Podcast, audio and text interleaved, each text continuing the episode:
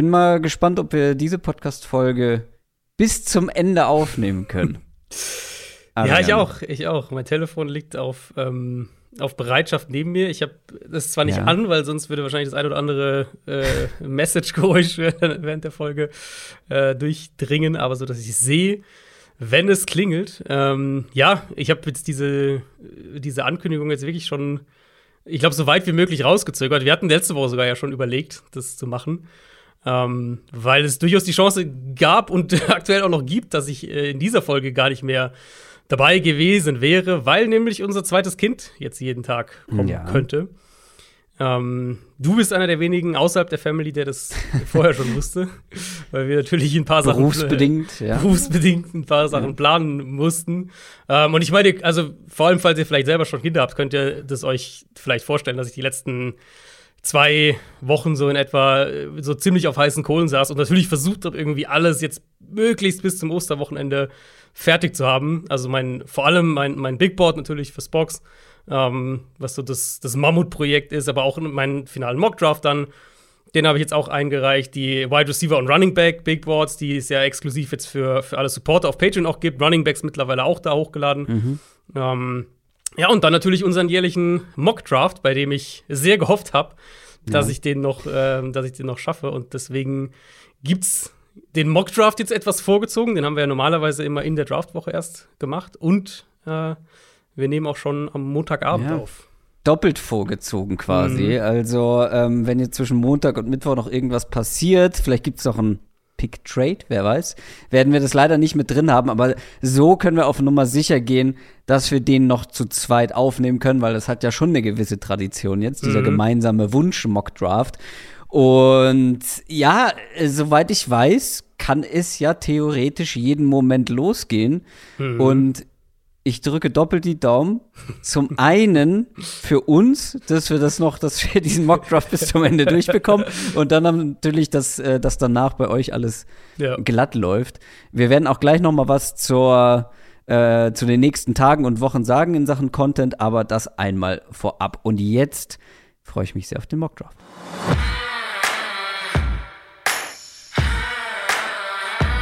Down, Set, Talk der Football-Podcast mit Adrian Franke und Christoph Kröger.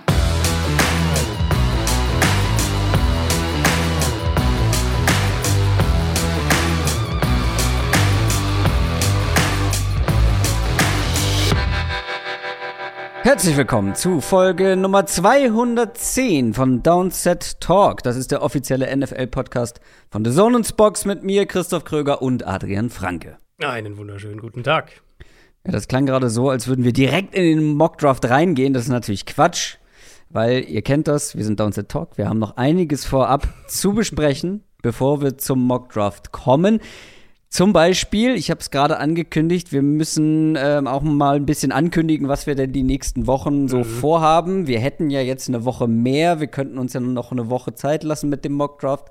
Ähm, das war jetzt aus benannten Gründen dann eher schwierig, aber trotzdem wollen wir da Content liefern. Wie ist der Plan? Beziehungsweise wie ist der Plan dann ohne dich, Adrian? Ja, ja, genau. Also das heißt, für euch natürlich in erster Linie zunächst mal, dass das hier höchstwahrscheinlich meine letzte äh, reguläre Draft-Folge für diesen Draft sein wird.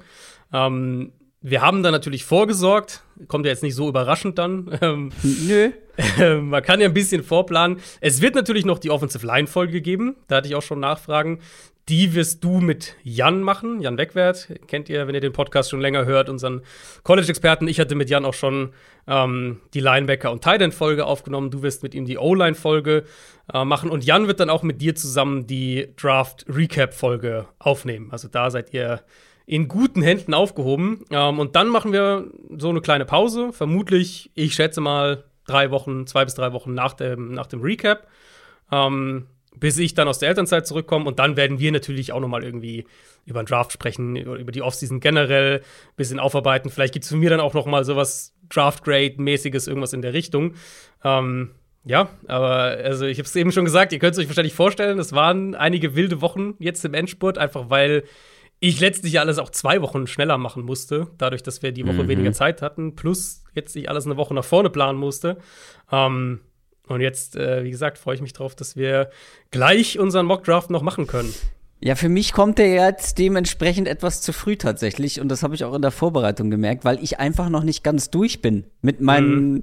mit meiner Draft-Vorbereitung. Äh, ich bin bei den bei den Offensive Linemen wirklich habe ich nur an der Oberfläche gekratzt. Mhm. Die Linebacker habe ich mir noch gar nicht angeguckt. Die Defensive Tackle stehen auch noch aus, dass ich zumindest ähm, wisst ihr ja mittlerweile nach ein paar Jahren schon, das sind jetzt nicht die Folgen, die ich in der Ausführlichkeit scoute, wie jetzt Wide Receiver, Quarterback und so weiter ähm, oder auch Cornerback. Aber trotzdem werde ich mir da die Topspieler alle mal angucken und mir mein eigenes Bild machen. Das habe ich jetzt zum Teil nur ansatzweise, deswegen bin ich sehr gespannt auf diesen Mockdraft, ähm, was da passieren wird. Eine Sache noch, die, die Offensive Lineman-Folge.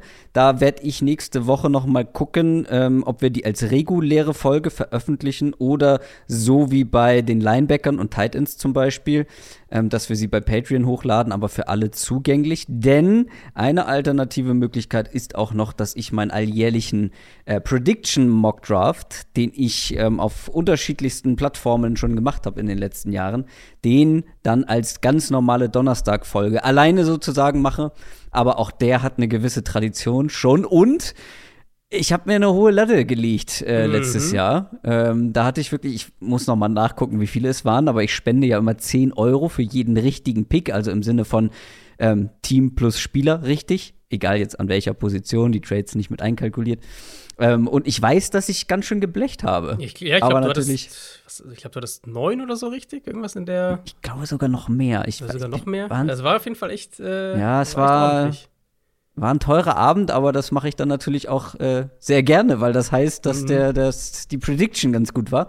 Ich sag mal, ich, kann, ich kann, glaube ich, jetzt schon sagen, ich habe jetzt schon zwei Prediction Mocks gemacht und meinen letzten, meinen dritten habe ich im Prinzip ja auch schon jetzt fertig. Mhm. Ähm, ich glaube, das wird dieses Jahr deutlich schwieriger, in diese Range ja. an richtigen Predictions zu kommen, einfach weil wir die ja, Quarterbacks ja. nicht haben. Und die Quarterbacks sind halt das, wo sich alles dran ausrichtet. Letztes Jahr, ich meine, naja, ich habe ich habe aber meine Punkte mit, mit den Offensive Linemen gemacht, mit ja, den Tackles. Stimmt, Vielleicht ja, klappt das, das dieses stimmt. Mal wieder, weil die werde ich auch dieses Jahr wieder halt wirklich ja nicht so ähm, nicht so in der Tiefe halt scouten und mhm. das hat mir irgendwie letztes Jahr kam mir das total entgegen, weil ich da viel mehr ähm, intuitiv ja. ähm, und nicht so nach eigenem, nicht mit, mit der eigenen Brille auf, sondern wirklich intuitiv.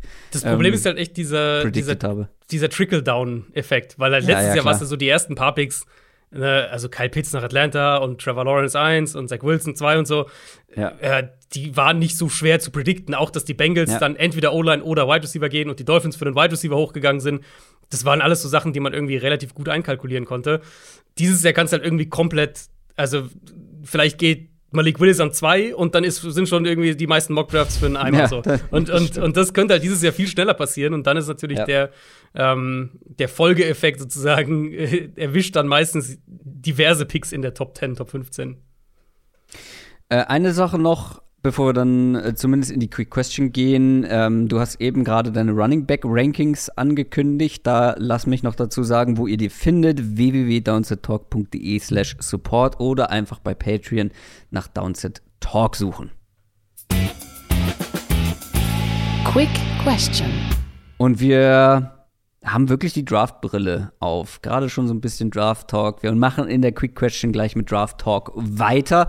Und zwar mit einer Quick Question von Tim Stratmann. Tim Stratmann hat gefragt, auf der Zielgerade zum Draft und mit immer mehr Mock-Drafts könnt ihr vielleicht eine erste Prognose wagen, welches Team könnte dieses Jahr den besten Draft-Spot haben? Ich bin sehr gespannt. Ähm, du hast wahrscheinlich, du hast ja auch schon eigene Mockdrafts gemacht. Mhm. Ich habe ja auch schon, ich habe auch schon ein paar gemacht, aber ähm, eher so casual, just for fun, nicht veröffentlicht. Ähm, warum ist es Pick 5? ich meine, ich muss es natürlich immer ein bisschen in Relation sehen. Klar, irgendwo ist es immer am besten weit hoch, weit oben zu picken. Ich muss sagen, ich mag die 12 bis 15 Range sehr. Okay. Ähm, okay. Weil oft fällt da einer der Top DBs hin, entweder Stingley oder Hamilton oder beide. Ähm, man hat meistens die Auswahl aus dem zweiten Edge-Tier, also Carl Loftus, Jermaine Johnson ist da häufig noch da. Und ich denke, dass Pick, bis, mhm. bis Pick 12 maximal zwei, wenn nicht nur ein Wide Receiver weg sind.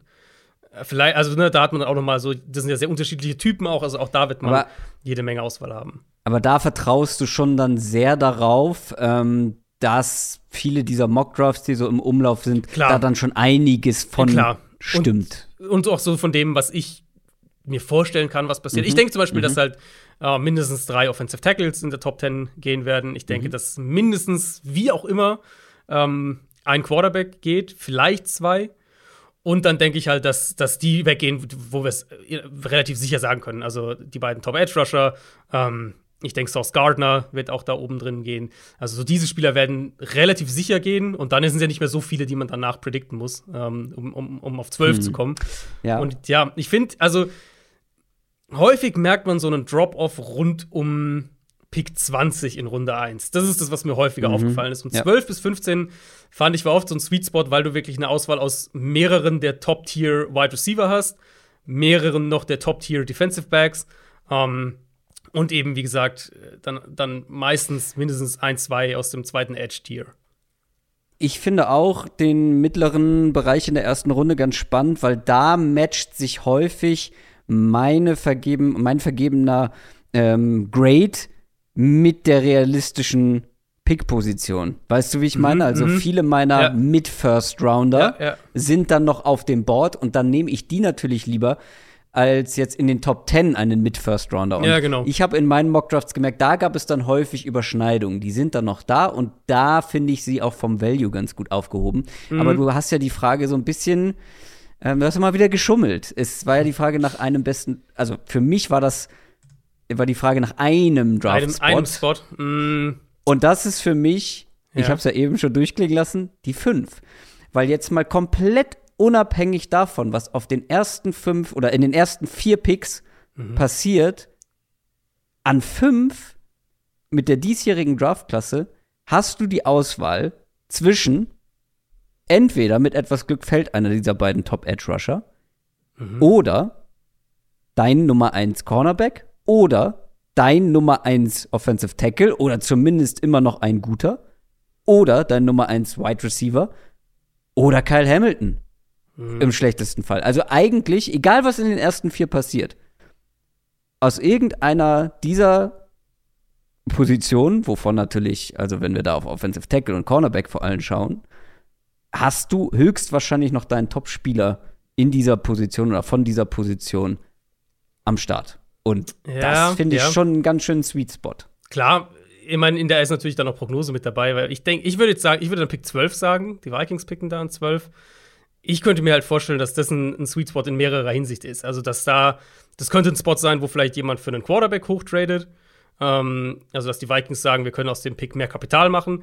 Das könnte aber eben, wie gesagt, also die Spieler, die du da gerade aufgezählt hast, ist durchaus möglich, dass von denen ein, zwei an 12 noch da sind. Ähm, Das stimmt, Hamilton, aber Stingley, dann hast du nicht mehr die Auswahl. Und, Klar, und im klar. schlechtesten Fall, deswegen bin ich auch dann halt so hochgegangen, im schlechtesten Fall, wenn wirklich das Bad-Case-Szenario quasi eintrifft, sind die alle schon weg. Und dann hast Aber du nur dann kriegst du halt wahrscheinlich Wide Receiver 1 oder sowas. Ja, wenn die okay. alle schon weg sind so. Das stimmt, das stimmt. Aber an fünf, wie gesagt, da ist es sehr wahrscheinlich, dass du halt wirklich einen deiner absoluten Top-Spieler auf Cornerback, auf Offensive Tackle oder vielleicht eben einen dieser Top-Edge-Rusher, der dann Mhm. aus irgendwelchen Gründen fällt, dass die alle da noch da sind oder zumindest einer wirklich, den du ganz weit oben hast. Die Wahrscheinlichkeit finde ich schon ziemlich hoch. Ja, ich denke.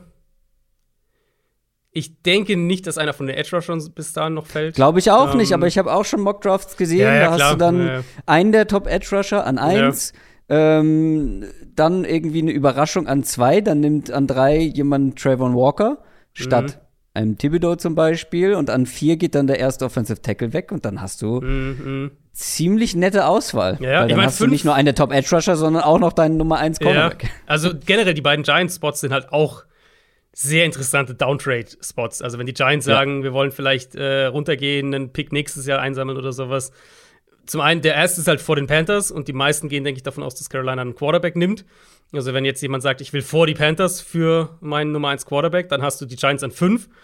Und wenn dann die Panthers entweder keinen Quarterback nehmen oder einen nehmen, den das, die anderen Teams, die vielleicht auch hoch wollen, ne, Saints, Steelers, so die Kandidaten, ähm, wenn die einen anderen haben wollen, dann ist halt sieben, der auch den Giants gehört, wieder spannend, weil du halt vor die Falcons und vor die Seahawks kletterst. Also die Giants, finde ich, haben da auch in doppelter Hinsicht gute, äh, gute Möglichkeiten wahrscheinlich.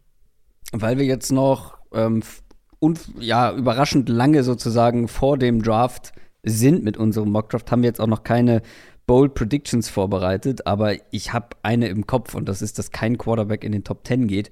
Hm. Irgendwie kann ich es mir sehr gut vorstellen, dass die Teams ähnlich skeptisch und zurückhaltend sind bei der Quarterback-Klasse dieses Jahr. Ich denke, einer geht Top 10. Das ist mein, mein mhm. Tipp. Ich denke, einer ja. geht Top 10. Die Wahrscheinlichkeit ist auch größer, sonst wäre es auch keine Bold Prediction. Ja, nee, aber absolut. Aber es würde mich halt, ich, ich würde, ich glaube, ich würde die Prediction umdrehen, oder was ist umdrehen, aber anders formulieren und sagen, ich glaube, einer geht Top 10, aber nicht zu einem Team, das aktuell einen Top 10 Pick hat. Ah, du meinst, es gibt wirklich einen Uptrade für einen mm, Quarterback? Ich glaube, dass die Saints oder, oder Pittsburgh hochkommen Saints für einen Quarterback. Saints nicht, glaube ich nicht. Deine, Pittsburgh. Also, Saints, das ist ja so ein Wahnsinn, wenn die wirklich diese Picks getradet haben, nur um zwei Erstrunden-Picks in der Mitte zu haben. Ja, ich bin gespannt. Wir, wir werden ja gleich über die Teams im Einzelnen sprechen. Das war die Quick Question und wir kommen zu den News. News aus der NFL. Da starten wir mit den Indianapolis Colts, die sich einen Top-Cornerback verpflichtet haben, nämlich Stefan Gilmore. Ja, einer der, der Top Free Agents noch auf dem Markt. Gibt ja noch ein, zwei, mhm. die dazu haben sind. Clowney, Tyron Matthew auch. Gilmore war auch einer davon. Ähm, sind zwei Jahre, 14 Millionen garantiert, bis zu 23 Millionen. Und die Colts, die mussten auch noch was auf Corner machen. Die haben ja im, im äh, Zuge dieses Trades mit den Raiders haben sie ja Rock Sin abgegeben. Die haben davor jetzt auch noch Rodney McLeod geholt, der könnte dann auf Free Safety starten, zusammen mit Blackman das Safety Duo bilden. Und die werden unter Gus Bradley viel Single High Coverage spielen. Das heißt, am Ende unterm Strich deine Outside Corner, die müssen 1 gegen 1 Coverage spielen können. Und Gilmore, ich meine, der wird im September 32, das muss man sagen, da, da könnte der Drop-Off könnte da schon auch irgendwann bald kommen. Gerade auf Corner haben wir das die letzten Jahre immer wieder gesehen. Ähm, der könnte aber vielleicht sogar davon profitieren, wenn er mehr so diese Outside-Zone-Coverage äh, mehr spielt, als dass er wirklich Man-Coverage einen, einen Receiver übers Feld überall hin verfolgt. Und ich meine, also den haben sie gebraucht, um diese Art Defense zu spielen. Und es ist halt ein klarer Need weniger für den Draft, wo sie ja eh keinen, mhm. keinen Pick haben in der ersten Runde. Die Colts picken, glaube ich, in den, in den 40ern das erste Mal. Ähm, und ja, da müssen sie halt immer noch, in meinen Augen, immer noch einen Starting Tackle und einen Starting Receiver finden. Also die mhm. haben noch genug zu tun im Draft. Und da war das jetzt, glaube ich, sehr, sehr gut, dass sie dann eine ihrer, ich nenne es mal Premium-Baustellen jetzt noch vor dem Draft schließen konnten. Premium-Baustellen klingt auch sehr positiv. Die Baustelle ist auf jeden Fall kleiner. Das gilt auch bei den Packers, deren Premium-Baustelle ist die Wide Receiver Position mhm. und da haben sie zumindest jetzt mal ein bisschen was gemacht vor dem Draft und haben Sammy Watkins verpflichtet. Ja, das ist einer dieser Deals, die wir in den letzten Wochen auch schon äh, ein paar Mal hatten. Ein Jahr bis zu 4 Millionen Dollar. Watkins an dem Punkt seiner Karriere ist wahrscheinlich, ich würde ihn als High-End Nummer 3 bezeichnen. Aber so einen Spieler holt man eben kurz vor dem Draft, um ja, eine, eine Baseline, genau, eine ja. Baseline auf, der, auf einer Need-Position zu haben, wo man sagt, okay, wenn es jetzt total schief geht und, und keiner unserer Receiver ist da in Runde 1, die wir haben wollen, ein riesen Receiver-Run in den 20ern, wir kriegen keinen, dann haben wir zumindest mal einen Veteran, der da starten kann.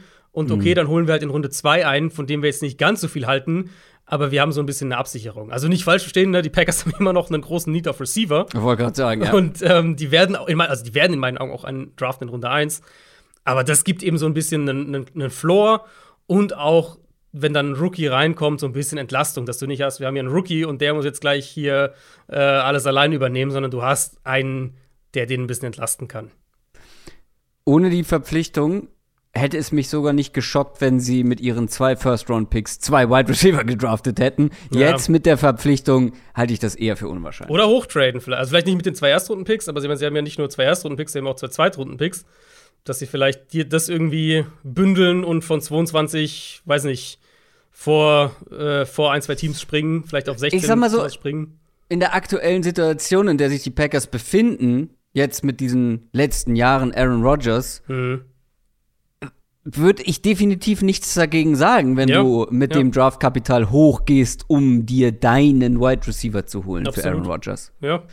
Dementsprechend ändert da Sammy Watkins, glaube ich, nicht so viel dran, aber halt nicht, dass sie mit zwei Picks ähm, zwei Wide Receiver nehmen. Das glaube ich dann eher nicht mehr. Dann äh, sind wir bei den Cardinals angekommen und bei AJ Green, der bleibt nämlich in Arizona. Ja, ähnliche Kategorie eigentlich wie der, wie der Watkins-Stil. Mhm. Ist sogar nur 3,5 Millionen ähm, bei Green. Und damit haben die Cardinals halt einen Receiver, den sie außen gegenüber von Hopkins starten lassen können. Aber auch hier natürlich hindert so ein Signing jetzt niemanden daran, ähm, trotzdem frühen Receiver zu draften. Und die Cardinals jetzt natürlich mit dem, mit dem, ja. äh, mit dem Raiders-Packers-Trade haben jetzt die Packers halt noch vor sich in der Draftordnung. Mhm. Sprich, die Wahrscheinlichkeit ist einfach da, dass, dass da mehrere Receiver, ich sage jetzt mal zwischen 10 und, und 22 einfach gehen, wo Arizona dann nicht drankommt. Und dann hast du eben auch hier wieder ähnliches Argument, so eine gewisse Baseline. Green hat ja als Nummer zwei, bevor sich Hopkins verletzt hat, hat Green ja eigentlich ganz gut funktioniert. Ähm, also dann auf einmal der 1-Receiver werden sollte, das war dann nicht mehr so gut. Aber der hatte knapp 850 Yards letztes Jahr in der Regular Season. Also die Saison war in Ordnung von ihm. Und für dreieinhalb Millionen, glaube ich, da, da machst du nicht viel falsch. Und vor allem machst du dir die Sache etwas einfacher, weil genau. du kannst dich jetzt vor allem auf die Slot Wide Receiver auch konzentrieren und hast nicht mehr diesen Need of Outside. Ähm, glaube, da geht auch so ein bisschen der Trend hin, oder? Dass man ja, es, es gibt, da jetzt so ein äh, bisschen äh, auf Außen sagt, okay, da haben wir die beiden Veterans. Für den Rookie gucken wir eher. Ja, also ich meine, es, es, sichert dich generell einfach ab, weil jetzt hast du an 23 ja, schon, sagen, ja. keine Ahnung, einer der Edge Rusher fällt, den sie mögen, und dann nehmen wir halt den jetzt da. Oder eben andersrum auch eben einer der Receiver, der vielleicht nicht in diese klassische Outside-Rolle passt, fällt ähm, oder ist verfügbar und dann können sie halt den vielleicht nehmen. Oder jetzt haben sie auch die Absicherung, vielleicht zu sagen, wir traden vier, fünf, sechs Spots runter und nehmen da einen Receiver, der vielleicht eher so ein so eine Early Second Round Grade hat. Also Jahan Dodson ist ja so ein Spieler, der genau, mit genau. den Cardinals in Verbindung gebracht wird. Ähm, das wäre auch ein Szenario, was ich mir jetzt vorstellen könnte. Das war's. Stand jetzt von den News. Wie gesagt, hier nochmal die Erwähnung. Wir nehmen ausnahmsweise Montagabend schon auf. Also lange vor, bevor die Folge rauskommt. Wenn da jetzt noch irgendwas dazwischen passiert, haben wir es leider nicht mit drin. Aber jetzt gehen wir in den Mock Draft. Der NFL Draft. Head-to-Head, Zahn um Zahn, GM Franke gegen GM Kröger. Wir machen unseren Wunsch-Mock Draft wie jedes Jahr. Wir sind jeweils die GMs von ausgewählten Teams. Du hast das Ganze wieder schön aufgeteilt, dass wir meistens abwechselnd dran sind, aber wir ähm, die Teams, die mehrere Picks in der ersten Runde haben, auch mhm. beide Picks dann machen, damit das nicht dann ja, für ein Team geswitcht wird. Ähm, und weißt du eigentlich, wie viele es sind? Ich bin nämlich Bitte? letztens noch mal über die Zahl, wie viele Teams keinen Erstrunden-Pick haben. Ich bin da letztens nämlich noch mal drüber gestolpert und war echt noch mal so, ach krass, ja, sind ja doch so. Es sind einige, ja, weil ja viele haben ja zwei dieses Jahr. Ja, es sind acht. Äh, ich, ich hätte, ah, okay, ich hätte aus dem Bauch jetzt sechs gesagt, aber acht, okay, das Viertel, stimmt, das ist Ein Viertel der Liga einfach hat keinen, keinen Erstrunden. Ja, krass. Ja. Ähm, Nochmal ganz fett unterstrichen: Das ist kein Prediction Mock Draft, mhm. sondern das ist das, was wir als GM machen würden. Weil da gibt es jedes Jahr Verwirrungen, gerade bei Leuten, die die Folge noch nicht gehört haben und dann nur den Ausgang des Drafts sehen und denken: Sag mal, das wird doch niemals passieren. nee, wahrscheinlich von, de, von, dem, was jetzt die nächsten Minuten passiert, wird wahrscheinlich das meiste nicht so passieren. Aber es ist das, was wir machen würden, aber halt nicht in einem, nicht komplett im Vakuum, weil es gibt halt noch einen zweiten GM, der dazwischen funken kann. Mhm. Ähm, weil sonst wäre es auch zu einfach. Vor allem machen wir sowas ja auch. Also ich mache ja keinen was würde ich machen, Mock? Aufs Box jetzt offiziell, das ja. sind, da mache ich ja nur Prediction und du ja an sich so auch nicht. Also ist das quasi. Nee, ich mache dann auch nur noch den Prediction Mock. Genau. Drauf, der ja auch noch komplett mit einer komplett anderen Sichtweise ist, klar. Ja, genau. Also, ähm, wir haben das Ganze aufgeteilt. Du bist als erstes an der Reihe. Ich werde den Mockdraft Simulator, äh, Simulator von PFF mit am Start haben. Mhm. Kann man schon sagen, ist mit Abstand der beste mittlerweile. Ja, oder? ja. Also ja, da kommt wirklich Allein wie du ihn halt dran. einstellen kannst, so mit, ja. äh, mit, mit Details, wie du bestimmte Sachen gewichtet haben willst und so. Ähm, das ist schon echt gut. Machen wir Trades? Ich würde es nicht machen, weil ich finde, das wird immer chaotisch und ja, schwerer das war zu auch verfolgen. eine rhetorische Frage. Wir machen auf keinen Fall Trades. ähm, aber nur damit ihr Bescheid wisst, weil sonst da kann man auch mit Trade Value und so weiter. Ne? Man könnte jetzt sagen, okay, ich will hoch, du willst runter, wir würden uns schon irgendwie einig werden, aber das bringt nur Verwirrung mit rein. Ja, wir ja. bleiben bei der Reihenfolge. Gerade bei einem Wunsch Mock Draft spielt das ja auch keine große Rolle. Dann lass uns mal reingehen. Du bist on the clock als GM der Jacksonville Jaguars mit dem First Overall Pick. Ja, ich hatte jetzt äh, den ganzen Tag Zeit, um mir äh, Gedanken hier zu machen. Nein, also es gibt ja im Prinzip gibt's ja eigentlich nur zwei Richtungen, wo du hier gehen kannst, in meinen Augen. Also ich weiß nicht, ob du es anders siehst, aber entweder gehst du O-Line oder du gehst D-Line. Ähm, was mhm. anderes sehe ich hier nicht vom Value und ich sehe auch von den, von den Needs her, Offensive Tackle, finde ich, sollte schon eine, eine, Überlegung zumindest sein, einfach vor dem Hintergrund zu sagen, wir wollen bestmöglich um Trevor Lawrence herum aufbauen. Aber auf der anderen Seite sage ich halt auch, ja, Tackle generell O-Line auf jeden Fall noch mal ein Thema. Ähm, Wide Receiver kann noch mal ein Thema sein. Tight End kann noch mal ein Thema sein. Aber die Jaguars haben viele hohe Picks in den jeweiligen Runden und ich glaube, gerade was so die, gerade was die Skill Position Player angeht, werden sie noch einiges auch machen können. Linebacker hört man auch immer wieder mal. Ähm, da wird es noch genug Gelegenheiten geben. Und die Offensive Tackle Sache, ich muss halt sagen, für mich ist, so viel kann ich glaube ich spoilern, für mich ist halt kein Offensive Tackle in der Top 3 auf dem Big Board. Und mhm. ja, um Lawrence herum aufbauen, wichtig. Ähm, aber nicht halt, indem du an eins, in meinen Augen, einen Reach hinlegen würdest. In der Klasse, wo wir eh schon sagen, es gibt jetzt nicht die absoluten Top-Tier-Talente, wie es in manchen anderen Jahren ähm, der Fall ist. Deswegen gehe ich einfach nach meinem besten Spieler hier und nach dem Spieler, wo ich denke, der wird auch einen Impact sofort haben und der wird dieses Team besser machen und der wird ultimativ auch irgendwo der Offense helfen, weil er die Defense deutlich gefährlicher macht. Und das ist Kayvon Thibodeau. Das habe ich fast erwartet. Kayvon Thibodeau von Oregon, der Edge Rusher, geht an 1 zu den Jacksonville Jaguars. Das war abzusehen, weil wir haben unsere Edge-Folge schon aufgenommen. Du hast mhm. Thibodeau über Aiden Hutchinson. Deswegen habe ich das erwartet. Aber in, im Real Life sieht es doch eher aktuell nach Hutchinson aus, ne? Ja, im Real Life scheint, also zum einen, nach allem, was man hört, wollen sie eigentlich unbedingt runtertraden, wenn das irgendwie ja, machbar gut. wäre. Ich glaube, das ähm, wollen dieses Jahr einige, ja. aber dieses Jahr gibt es wenig Teams, die wirklich unbedingt ja, hoch wollen. Ja, gerade so in dieser, äh, in dieser Spitzengruppe. Ja. Ähm, ja, und dann äh, scheint die Diskussion, so wie man es mitkriegt, äh, zu sein, entweder Hutchinson oder eben tatsächlich Travon Walker. Das hört man jetzt auch immer, immer häufiger, wo ich auch sage. Das ist, ja. das ist, das ist Smoke. Das ist reiner Glaube ich auch. Glaube ich. Glaub ich auch. Aber es gibt natürlich schon die, die Connection mit, mit Trent Balky, dem GM, der eben häufiger schon so diese, diese Art Spieler sehr hoch gerankt hat in seinen GM-Tätigkeiten, diese ja. Ultra-Athleten, gerade in der Defensive Line. Ähm, aber nee, ja, also aber ich, ich glaube, dass, dass der früh geht, aber ich denke ja. auch, dass die Jaguars es machen das Ding ist ja, an der Position hast du ja eben noch die beiden Top-Prospects zur Auswahl.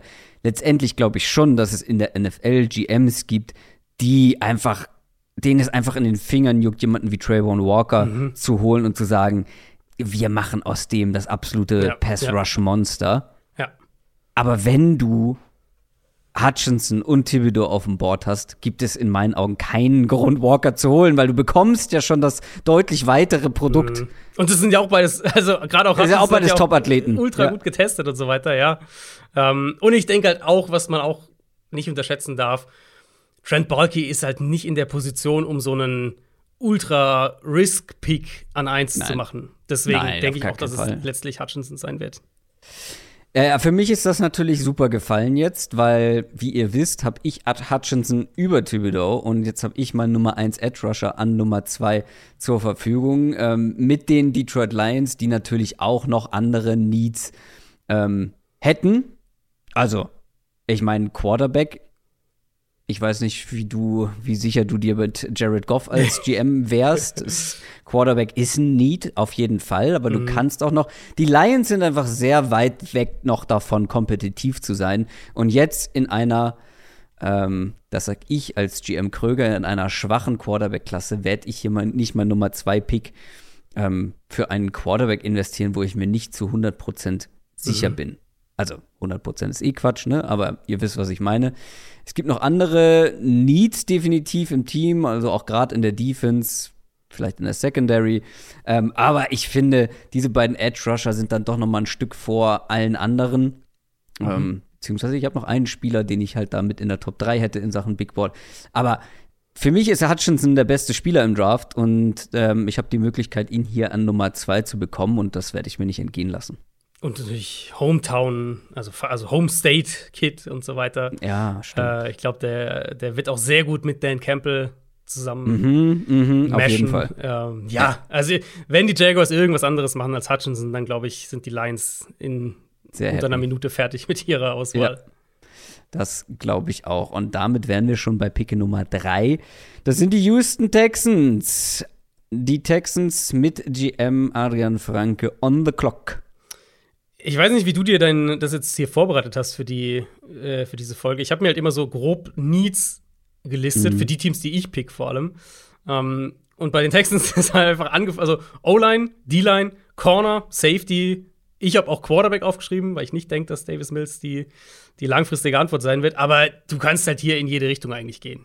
Das ist wirklich ein Spot, wo man sagen muss, Definitiv. Die, die PFF-Jungs haben ja in ihrem Simulator auch äh, an Needs. Überall haben sie Needs definiert, nur bei den Texans nicht. Every position steht da. Ja, ist ja wirklich so. Also mit Houston, wenn, du, wenn wir einen Mock machen, was, was würde ich machen, in welche Richtung würde ich gehen, du kannst alles hier machen. Und, Ja, also ähm, Best Player Available, oder Genau, nicht? Best Player Available. Und dem, dementsprechend so, äh, im ersten, auf den ersten Blick ist die Auswahl ultra schwer, weil du halt eigentlich alles brauchst. Aber dann auf den zweiten Blick ähm, sage ich halt auch Best Player Available. Und das ist auf meinem Board an dem Punkt relativ klar Derek Stingley.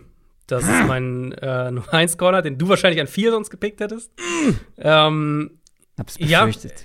ich hätte hier über meinen Nummer 1 Tackle auch nachgedacht. Denke auch, dass Tackle absolut hier in, in, im realen Draft eine durchaus hohe Wahrscheinlichkeit hat. Ähm, wie gesagt, Houston kann in jede Richtung gehen. Und dann war es für mich, je länger ich drüber nachgedacht habe, desto mehr kam ich dann so zurück an den, naja, gut, es wird halt einer meiner Top 3 noch auf dem Board da sein. Und äh, erstmal im ersten Moment wurscht, ob jetzt das der, der äh, die direkt größte Baustelle ist oder nicht. Stingley ist für mich der, ähm, der drittbeste Spieler in dem Draft und Houston wird noch, wird noch mehrere Offseasons sowieso brauchen, äh, um den, den Kader hinzukriegen. Ah, schade. Den hätte ich sehr gerne an Nummer 4 genommen, aber ich wäre in die gleiche Richtung gegangen. Also ich habe, wie gesagt, auch schon den einen oder anderen Mockdraft gemacht und wenn ich nach Wunschszenario gegangen bin, ist hier Derek Stingley, der für mich ein Top 3 Prospect ist in diesem Draft, wäre er auch in den ersten drei gegangen und das waren dann halt in der Regel die Texans. Wenn du es dir wirklich aussuchen kannst, im Real Life wird das nicht passieren. Denke ich auch Ähm, nicht, ja. Das kann ich mir nicht vorstellen, dass, dass die Texans einen Stingley so hoch haben. Also ich kann mir da durchaus noch andere Spieler vorstellen. Ähm, du hast ja auch gesagt, ein Trayvon Walker ist hier nicht ausgeschlossen. Wir Ja. haben sogar behind the scenes eine kleine Wette am Laufen, dass ich gesagt habe, die Texans werden nicht Trayvon Walker draften. Ich kann mir einfach irgendwie nicht vorstellen, dass genau das Team, die Franchise, die das gleiche mit Jadavian Clowney gemacht hat, mit so einem athletischen Freak, der ein guter Run-Defender ist, aber noch kein fertiger Pass-Rusher war, ähm, die, das Team, das den gedraftet hat, dann das gleiche mit Trevor Walker wiederholt, auch wenn es ein anderes Regime ist. Ich glaube, das traut man sich nicht. Auch mit Blick auf die Fanbase Ich weiß nicht. nicht. Ich, ich glaube, das Regime ist so anders. Und äh, Lovie Smith, muss man ja auch sagen, äh, von, von der defensiven Philosophie her, ist halt schon einer, der, der ganz klar einen Foreman-Rush braucht. Und den hat er im Moment nicht in Houston. Deswegen, wenn die ersten beiden Picks wirklich, und ich denke nicht, dass es so kommt, aber falls die ersten beiden Picks wirklich Hutchinson und Thibodeau am Ende sind, dann könnte ich mir Walker hier schon sehr, sehr gut vorstellen. Also die Liga ist ja offensichtlich hoch bei ihm. Das ist, klar ist da irgendwo auch so ein bisschen Smoke mit drin, aber der wird in nicht nur in der Top 10 gehen, sondern ich würde sagen, der wird in der Top 5 gehen. Ähm, auch wenn wir ihn dabei jetzt nicht unbedingt haben. Und deswegen kann ich mir schon vorstellen, dass Houston sagt, ey, wir brauchen diesen dominanten Foreman-Rush, wir brauchen auch Leute auf Edge, die den Run verteidigen können, weil wir werden nicht viel blitzen, wir werden nicht das Team sein, das super kreativ mit der Front arbeitet und da irgendwie ähm, so zu, zu Run-Stops und sowas kommt. Und wenn halt die anderen beiden vom Board sind und Thibodeau weiß ich auch nicht, ob sie den nehmen würden, ähm, könnte ich mir schon vorstellen, dass es, dass es Walker wird. Kommen wir an Nummer 4 zu den New York Jets. Da bin ich wieder an der Reihe und ich hätte hier sehr gerne Derek Stingley genommen, denn Cornerback ist auf jeden Fall Need äh, für die Jets. Also da haben wir aktuell DJ Reed, Bryce Hall, der äh, ja mal als First-Round-Talent galt, aber dann ja ähm, verletzt war und das Talent vielleicht mal so hin und wieder aufgeblitzt ist. Da weiß man trotzdem nicht, was man hat. Und ich glaube, da gibt es auf jeden Fall noch Bedarf. Ähm, wenn wir auf die Position gucken, Wide Receiver ist definitiv ein Need. Hier wäre schon so der Bereich, wo ich über Offensive Tackles nachdenken würde, aber Ja. die Jets sind in vielen Bereichen ähm, nicht so gut aufgestellt. Auf Tackle, glaube ich, ist das ausreichend. Also gerade mit Mikael Beckton natürlich. Ist halt die George Fant Frage, auf der anderen ja. Seite. Beckton ist ja so ein bisschen die, ja, der X-Faktor, wenn man so will, weil der ja so, da gibt es ja so ein bisschen Fragezeichen, ist der konditionell und so weiter fit genug, bleibt der fit? Also da gibt es ja so ein bisschen, ne, Fragezeichen, glaube ich, hinter den Kulissen. Ja, äh, ich als GM sollte das wissen, wie es da aussieht. Ähm, ich sag jetzt einfach mal, keine Bedenken, wir sind nach wie vor überzeugt von Mikael Beckton. Mhm. Ich würde jetzt hier Tackle mal ein bisschen außen vor lassen, Okay. weil ich finde den Need auf Cornerback A noch größer und ich finde, es gibt hier noch einen Spieler, der vom Value her Sinn machen würde. Bei Wide Receiver würde ich das nämlich hinterfragen. Da wären für mich alle so ein kleiner Reach und ich finde, Ahmad Gardner ist hier definitiv kein Reach. Ich sehe ihn schon hier in der Region. Ähm, ich habe ihn ja auch in einem gleichen Tier mit Derek Stingley, ähm, obwohl ich von dem überzeugter bin. Ich weiß, dass Ahmad Gardner nicht so 100% in das Scheme passen würde. Ne? Also bei den Jets mit ähm, Ja, kann ich mir eigentlich schon vorstellen, dass das funktioniert. Also so, dass der Die viel wollen ja schon viel Zone spielen, oder? Ja, also ich denke, ich glaube schon, dass der in dieser so eine Richard Sherman-Rolle, Ja. so in der Richtung, dass der da schon, dass das schon funktionieren kann, ja. Ja, mit Robert Sala, gute Erfahrungen mit Richard Sherman ja auch gemacht mit den 49ers. Ähm, das, da, das sind nur kleinere Fragezeichen. Für mich ist hier mit Ahmad Gardner an vier der mh, ja, das, das Need-Value-Match am besten, wenn ich das so ähm, äh, anschaue. Deswegen geht an vier Ahmad Gardner, der Cornerback, Source Gardner genannt, zu den Jets. Ja, spannend. Ich hätte hier auf jeden Fall auch über, über Tackle Ja. nachgedacht, aber ich verstehe, also es wäre für mich auch zwischen Gardner und einem der Tackles gewesen. Und ich als Giants GM, der danach dran ist, freue mich natürlich sich. sehr, Ja, dass du natürlich. äh, keinen Tackle hier ähm, vom Board genommen hast. Und für mich ist die Wahl auch relativ leicht, weil ich habe einen, einen, ja, doch schon einigermaßen klaren Nummer 1 Tackle. Ich habe zwar zwei Da bin ich sehr gespannt, weil wir haben noch, Haben wir noch nicht nicht drüber einmal ja. drüber gesprochen. Ja, ich habe mich jetzt mit den Top Tackles auch ein bisschen mehr befasst. Ich habe auch ein, zwei, die ich mehr mag sozusagen, aber ich habe keine Ahnung, was jetzt kommt. Ähm, nee, ich habe zwei nebeneinander in der Top 10 und dann einen, Ja. den dritten knapp außerhalb der Top 10, was das Big Board jetzt angeht. Äh, Mhm. Und mein Nummer 1 Tackle ist Charles Cross. Das ist einfach der, der sich in Pass Protection klar am besten bewegt und auch klar am, am konstantesten, am sichersten ist. Wo die anderen beiden halt, also wir können ja mal die Namen sagen, Evan Neal und, und Ike Mikwonu sind die anderen zwei, die so als die Top Tackles gehandelt werden.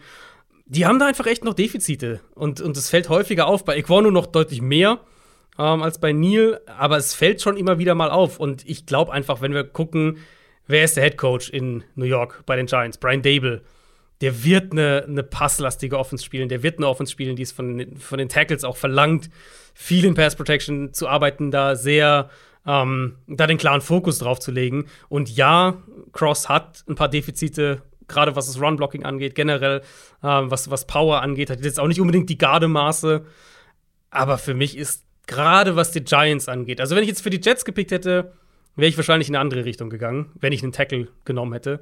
Ähm, oder auch für die Panthers danach wäre ich wahrscheinlich auch in eine andere Richtung gegangen, wenn ich einen Tackle nehmen würde. Für die Giants, finde ich, passt Cross am besten. Also geht an Nummer 5 Charles Cross von Mississippi State zu den Giants. Ähm, damit, ähm, das ist übrigens der Spot, den ich meinte äh, vorhin. Ich finde, Nummer 6 könnte man da genauso mit reinnehmen. Irgendwas richtig Gutes wird auf dem Board sein. Und ähm, das war Ja. jetzt in dem Fall an Pick 5 der Nummer 1 Tackle auf dem Board. Und weil die beiden Cornerbacks schon weg sind, weil die beiden Edge Rusher schon weg sind. Aber du hast die freie Auswahl bei den Offensive Tackles. Nicht mehr ganz so frei ist die Auswahl bei den Carolina Panthers. Größter Need bei den Pan Panthers, machen wir uns nichts vor, ist Quarterback. Ja. Aber ich als GM wäre auch hier an sechs viel mehr an einem Downtrade interessiert als Ja, an klar. einem der Quarterbacks, weil, Klar. wie gesagt, wir haben in der Quarterback-Folge ausführlich darüber gesprochen. Ich sehe bei keinem, ähm, ja, einen Top 10 Grade oder auch nur eine erste Hälfte der ersten Runde Grade. Vor allem die Und Panthers picken so lange nicht. Wann picken die? Ich glaub, Eben, Runde die picken vier 100 erst wieder? irgendwas. Vierte Ja. Runde? Am dritten Tag, glaube ich. Ich glaube auch, ja. Am dritten Tag picken die das nächste Mal. Das ist einfach, also, Best-Case-Szenario ist hier runtertraden, Draft-Value irgendwie einsammeln, Picks einsammeln, um einfach mehr zur Verfügung haben. Ich finde, die Broncos haben hier, auch wenn wir sie sehr kritisiert haben für den Nicht-Quarterback-Pick letztes Jahr, aber ich finde, letztendlich haben sie es trotzdem ganz gut gelöst, weil sie sind nicht auf Quarterback gegangen, obwohl sie von keinem der verfügbaren überzeugt waren. Und ich finde, wenn du das nicht bist, solltest du es auch nicht machen. Wir wissen halt nur nicht immer, ähm, wer wie von wem überzeugt ist. Gut, ja, die Broncos, man muss natürlich aber fairerweise dazu sagen, für die Broncos hat es funktioniert, weil sie halt jetzt Russell Wilson bekommen haben. Wenn die Genau. Panthers jetzt irgendwie, ne, waren ja die ganze Zeit dabei, wenn sie jetzt Deshaun Watson gekriegt hätten, dann würden wir ja auch auf andere Sachen anders gucken, aber Natürlich. ja. Ich, ja, also die Panthers sind einfach in einer beschissenen Situation aktuell. Mhm. Ich finde nur, wenn du jetzt hier an Nummer 6 einen Quarterback pickst, dann verpflichtest du dich ja auch, ähm, ja, den, den spielen zu lassen und im Zweifel dann auch über mehrere Jahre ihm die Chance zu geben. Also natürlich kann es dann auch ein Szenario geben, wie jetzt mit Josh Rosen beispielsweise, wo der ein Jahr spielt und dann ist man wieder früh dran und dann nimmt man den nächsten so. Aber ich weiß nicht, als GM, ich, ich könnte es nicht, ähm, ich würde es nicht übers Herz bekommen, hier einen Quarterback zu draften, weil ich von keinem, ich sehe hier einfach keinen, der den man hier rechtfertigen kann. Äh, und deswegen, ähm, lange Rede, kurzer Sinn, gehe ich auch in die Offensive Line, gehe ich auch Offensive Tackle. Und ich entscheide mich, du hast sie alle drei schon angesprochen. Ich habe jetzt noch die Auswahl zwischen zweien und ich gehe. Ich gehe auf das physische Monster, glaube ich. Ich gehe auf Evan Neal. Mhm. Alabama Tackle, der wirklich ein. Ja, wie soll man das beschreiben? Das ist einfach. Äh, Riese ist, ja.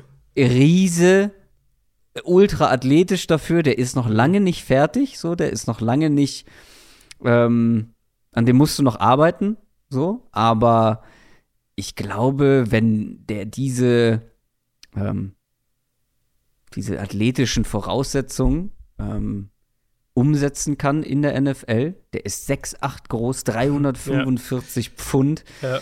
Ähm, und hat bei Alabama ja alles andere als schlecht gespielt, das muss man auch noch Mhm. dazu sagen. Und hat noch so diverse seine Positionen. Schwächen. Also der hat ja Oh, diverse links, Positionen, rechts, genau. Guard. Der Guard, könnte wirklich alles Mögliche spielen. Ähm, ja, deswegen wäre das auch der, ich glaube, wenn Houston an drei, weil wir es vorhin davon hatten, an drei O-Line geht, wäre Evan Neal wahrscheinlich mein Tipp, einfach weil ich denke, in Jahr 1, jetzt haben sie ja mit, mit Tunsil den Vertrag umstrukturiert, sie haben, theoretisch hätten sie ein Tackle-Duo ähm, und dann könntest du halt Neal erstmal auf Guard stellen, da wissen wir, dass er das kann. Und je nachdem, wie es dann weitergeht, ob Tunzel vielleicht nächste Offseason weg ist oder was auch immer, kann er dann einen Right Tackle spielen oder er kann auf Left Tackle rausgehen oder vielleicht bleibt er sogar auf Guard, aber du hast halt diese Vielfalt. Deswegen, das wäre so der in der Prediction, wenn ich bei Houston an drei bin, dann komme ich Ja. da häufiger drauf zurück.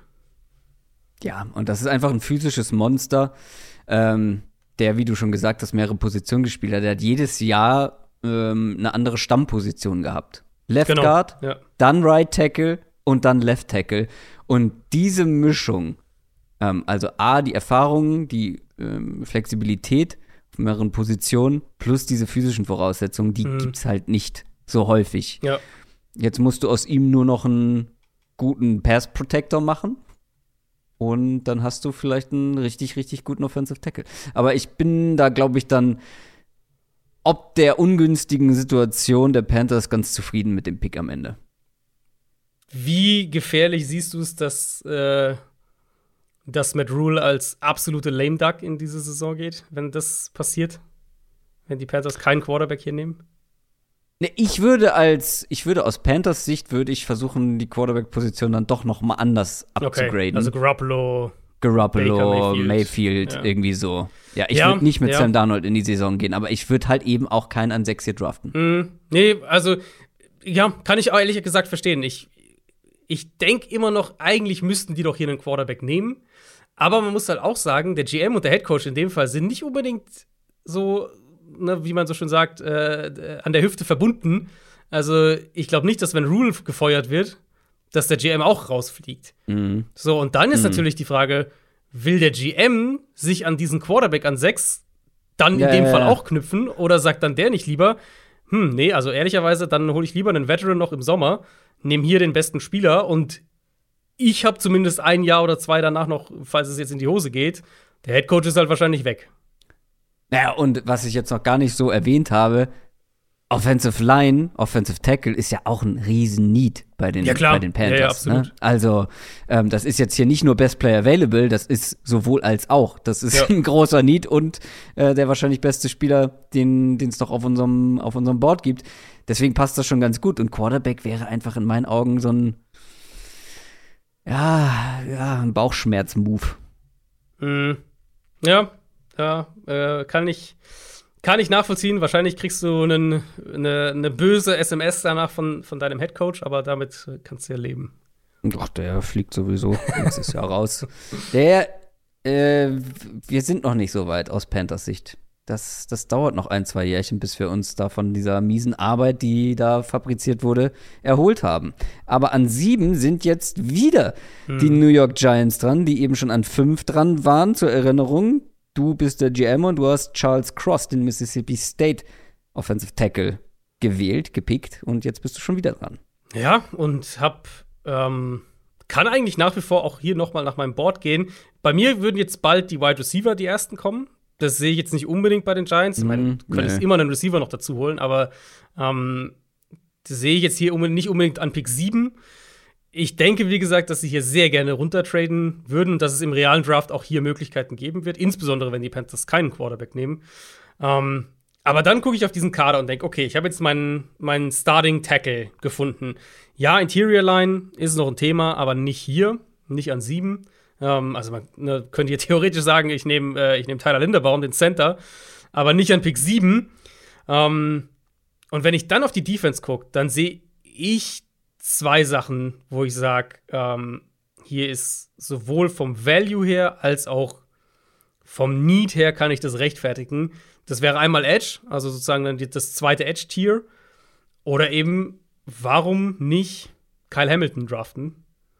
den neben Xavier McKinney packen. Der, wenn ihr euch erinnert, vor zwei Jahren haben mhm. wir ja, vor dem Draft über den gesprochen, mochte ich auch sehr, auch, auch ein sehr flexibler Safety. Und mit Don Martindale, dem neuen Defensive Coordinator, ja. wird ja eine Defense kommen, die viel auch von den Safeties verlangt und die da auch viel Rotation und viel Flexibilität verlangt.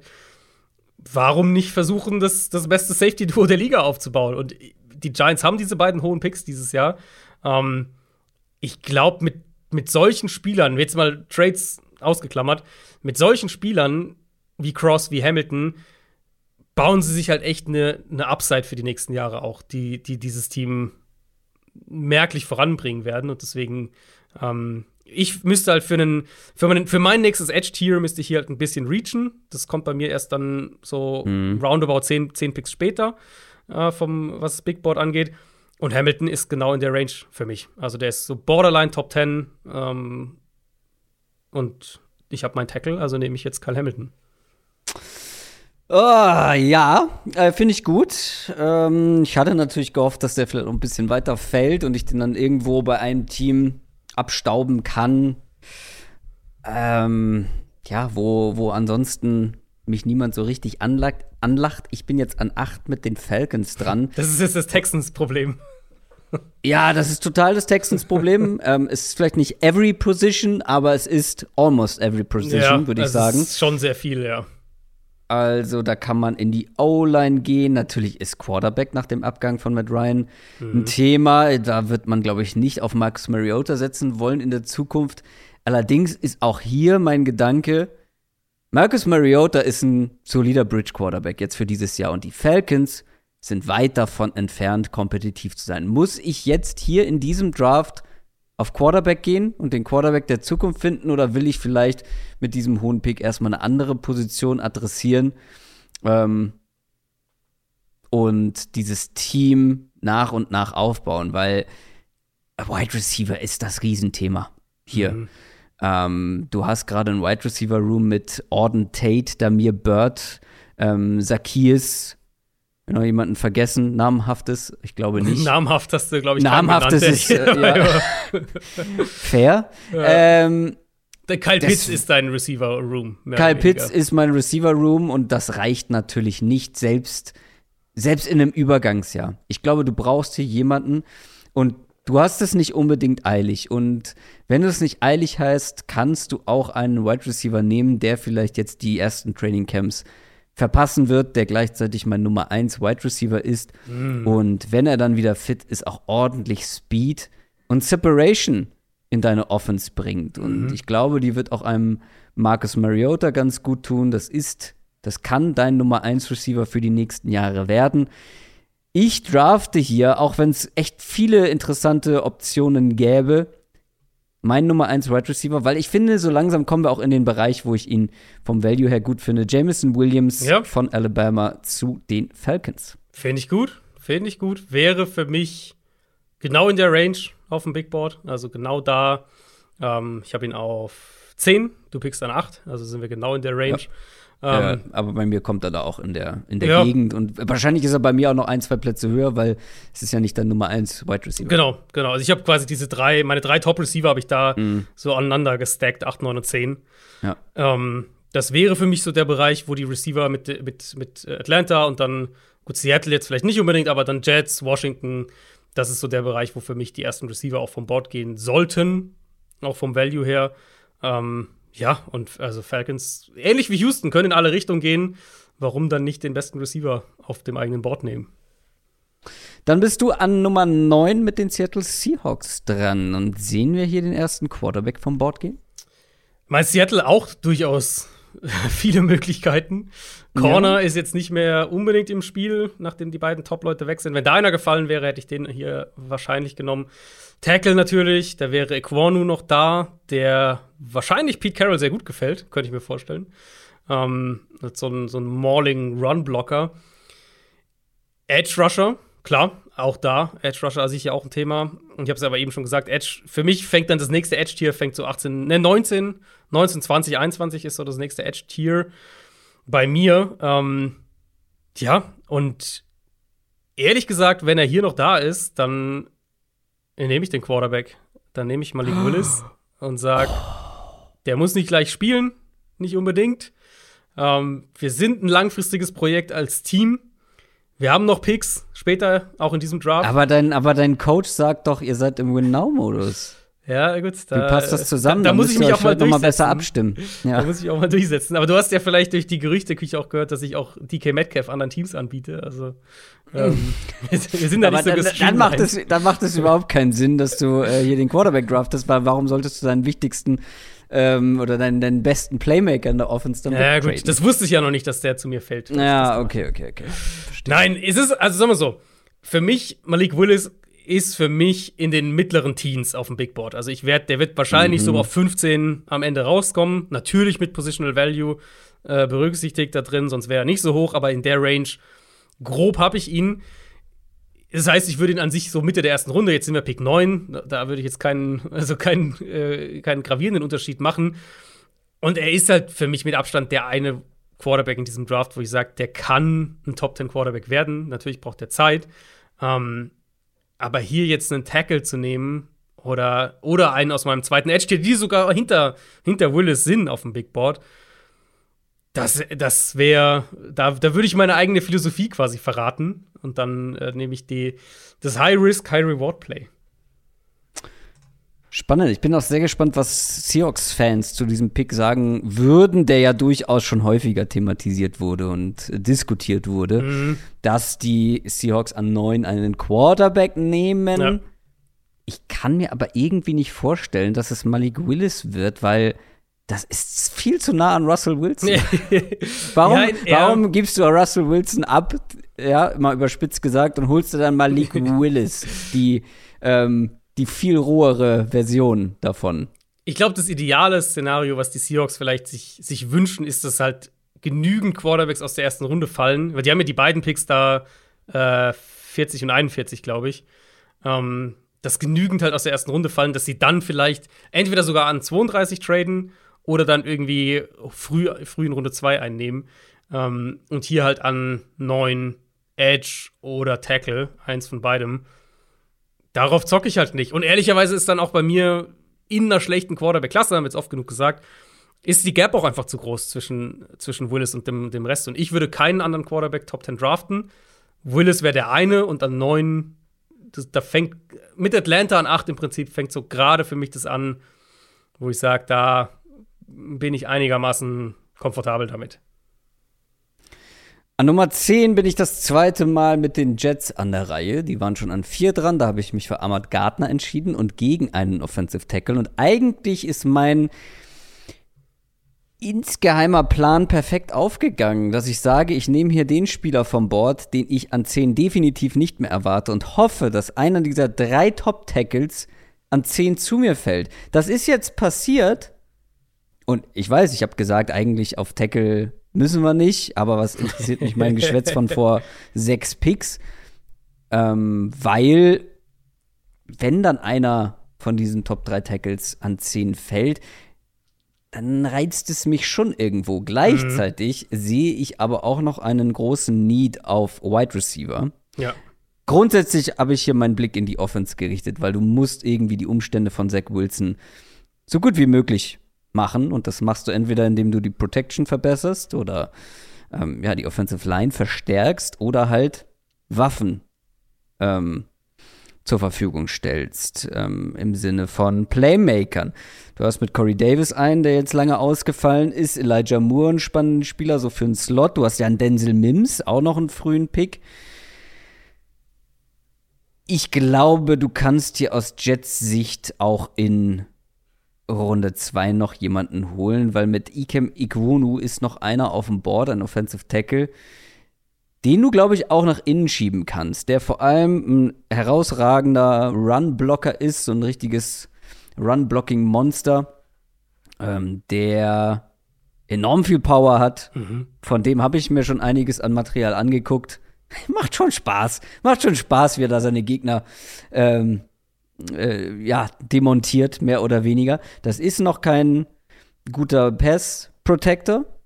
Aber ich glaube, gerade wenn du ihn vielleicht nach innen ziehen kannst, du hast die Zweifel bei Michael Beckton angesprochen. Auf Left Guard haben sie einen, einen Vera Tucker, den sie letztes Jahr früh gedraftet haben, okay. Äh, Laken Tomlinson haben sie, ihn haben sie einen geholt, aber wenn du jetzt so einen hast mit Igwunu, der zumindest flexibel ist und falls mal einer ausfällt, kannst du ihn nach innen ziehen. Oder er ist halt besser als einer deiner beiden Offensive Tackle aktuell. Mhm. Ähm, für mich ist das, glaube ich, der wahrscheinlich beste Spieler noch auf dem Board. Ähm, ja, ich muss mich entscheiden, Wide Receiver oder Offensive Tackle. Ich habe jetzt so sehr in die Iguonu-Richtung gelenkt, da muss ich jetzt auch, da muss ich jetzt auch abbiegen. Und das mache ich jetzt auch an Nummer 10, Ikem Iguonu, North Carolina State Tackle, der zu den Jets geht. Ich denke, also wenn es bei Beckton irgendwelche Zweifel gibt, so intern, ist es schon ein, dann ist es schon ein Punkt, wo du sagst, okay, dann, dann, dann solltest du das auf dem Schirm haben, dass du an 10 einen Tackle nimmst. Selbst wenn mit Beckton es alles in Ordnung ist soweit. Ja, George Fent war jetzt so ein bisschen eine positive Überraschung, aber es ist George Fent. Also, ja, es ist kein Top-Tackle. Genau, es ist jetzt keiner, wo du sagst, der ist jetzt die nächsten acht Jahre unser Starting Tackle oder sowas in der Art. Mhm. Ähm, und ich meine, die Jets sind so, so, ein Team, was, was viel auch auf die O-Line setzt und was ja auch einen, also sehr konkret diese O-Line aufgebaut hat. Wenn du einfach mal guckst, die haben Beckton in der ersten Runde 2020 gedraftet. Ähm, die haben Vera Tucker letztes Jahr in der ersten Runde per Uptrade gedraftet und dann war, mhm. war Laken Tomlinson war im Prinzip ihr, ähm, ihr ihre Free Agency-Priorität dieses Jahr. Also sie haben ja wirklich ihre Top-Ressourcen die letzten drei Jahre, mehr oder weniger, abgesehen jetzt von Zach Wilson, haben sie in die O-Line gesteckt. Insofern, wenn einer der drei bis hierhin fällt, dann ja. würde ich auch sehr drauf tippen, dass die Jets einnehmen. Aber würdest du es auch machen? Weil das ist ja hier Wunschszenario. Würdest du dann auch in die Richtung gehen oder wärst du eher bei Wide Receiver? Ich wäre, glaube ich, Wide Receiver gegangen. Weil okay. ich dazu tendiere, dass du Elijah Moore in dem Szenario in Slot noch mehr schieben kannst. Crowder ist ja weg. Um, und Corey Davis ist einfach eine Nummer 2. Corey Davis ist einfach ein Nummer 2 Receiver. Das Problem ist, dass du einen Wide Receiver auf dem Board hast, der für Outside in Frage kommt und der meine nächsten Wide Receiver sind keine prädestinierten Outside X-Receiver in dem Sinne. Mhm. Und ich glaube, da hat sich dann getrennt. Eine Sache, die ich aber noch bei Ikono sagen wollte, das ist halt einer, der sich gerade gegen den Run sehr gut auch bewegen kann, ne? Und wenn ich daran denke, was die Jets dann vielleicht im Run-Game noch mehr machen wollen, Mhm. Ja, glaube, genau. das kann schon sehr gut passen. Ich glaube auch. Ich glaube auch, dass das passt. Ich, ich, also ehrlich gesagt, mich würde es nicht wundern, wenn die den an 4 picken im realen Draft. Mhm. Das würde mich nicht wundern. Umso zufriedener bin ich, ihn jetzt an 10 bekommen zu haben. Damit bist du an 11 mit den Washington Commanders an der Reihe. Ja, ich will immer noch Washington Football Team sagen, irgendwie. Ähm, Ich fange dich auf.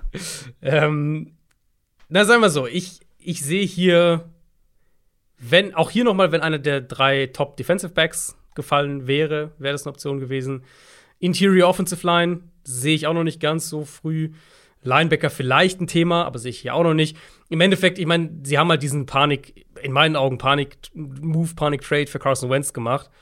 Und da musst du jetzt auch versuchen, um ihn herum was aufzubauen. Und wo du Ja. sagst, oder zumindest ihm eine bestmögliche Chance auf Erfolg zu geben. Und das ist für mich halt Wide Receiver. Und da, ja, sie haben da auch investiert, aber Diami Brown hat kaum das Feld gesehen als Rookie. Keine Ahnung, was man da noch erwartet. In der Theorie wäre das ja so der Outside Receiver, der, ähm, der auch vertikal gehen kann, der so deine, so eine klassische Nummer drei so ein bisschen sein kann. Und sie haben Curtis Samuel ja auch für gar nicht so wenig Geld damals geholt, der jetzt auch verletzt war, der aber auch wirklich mehr so diese, ja, so ein bisschen Gadget-Slot-Waffe im Endeffekt ist. Ich glaube, die brauchen einfach eine richtig starke Nummer zwei, um Terry McLaurin ähm, zu ergänzen, um ihn zu unterstützen.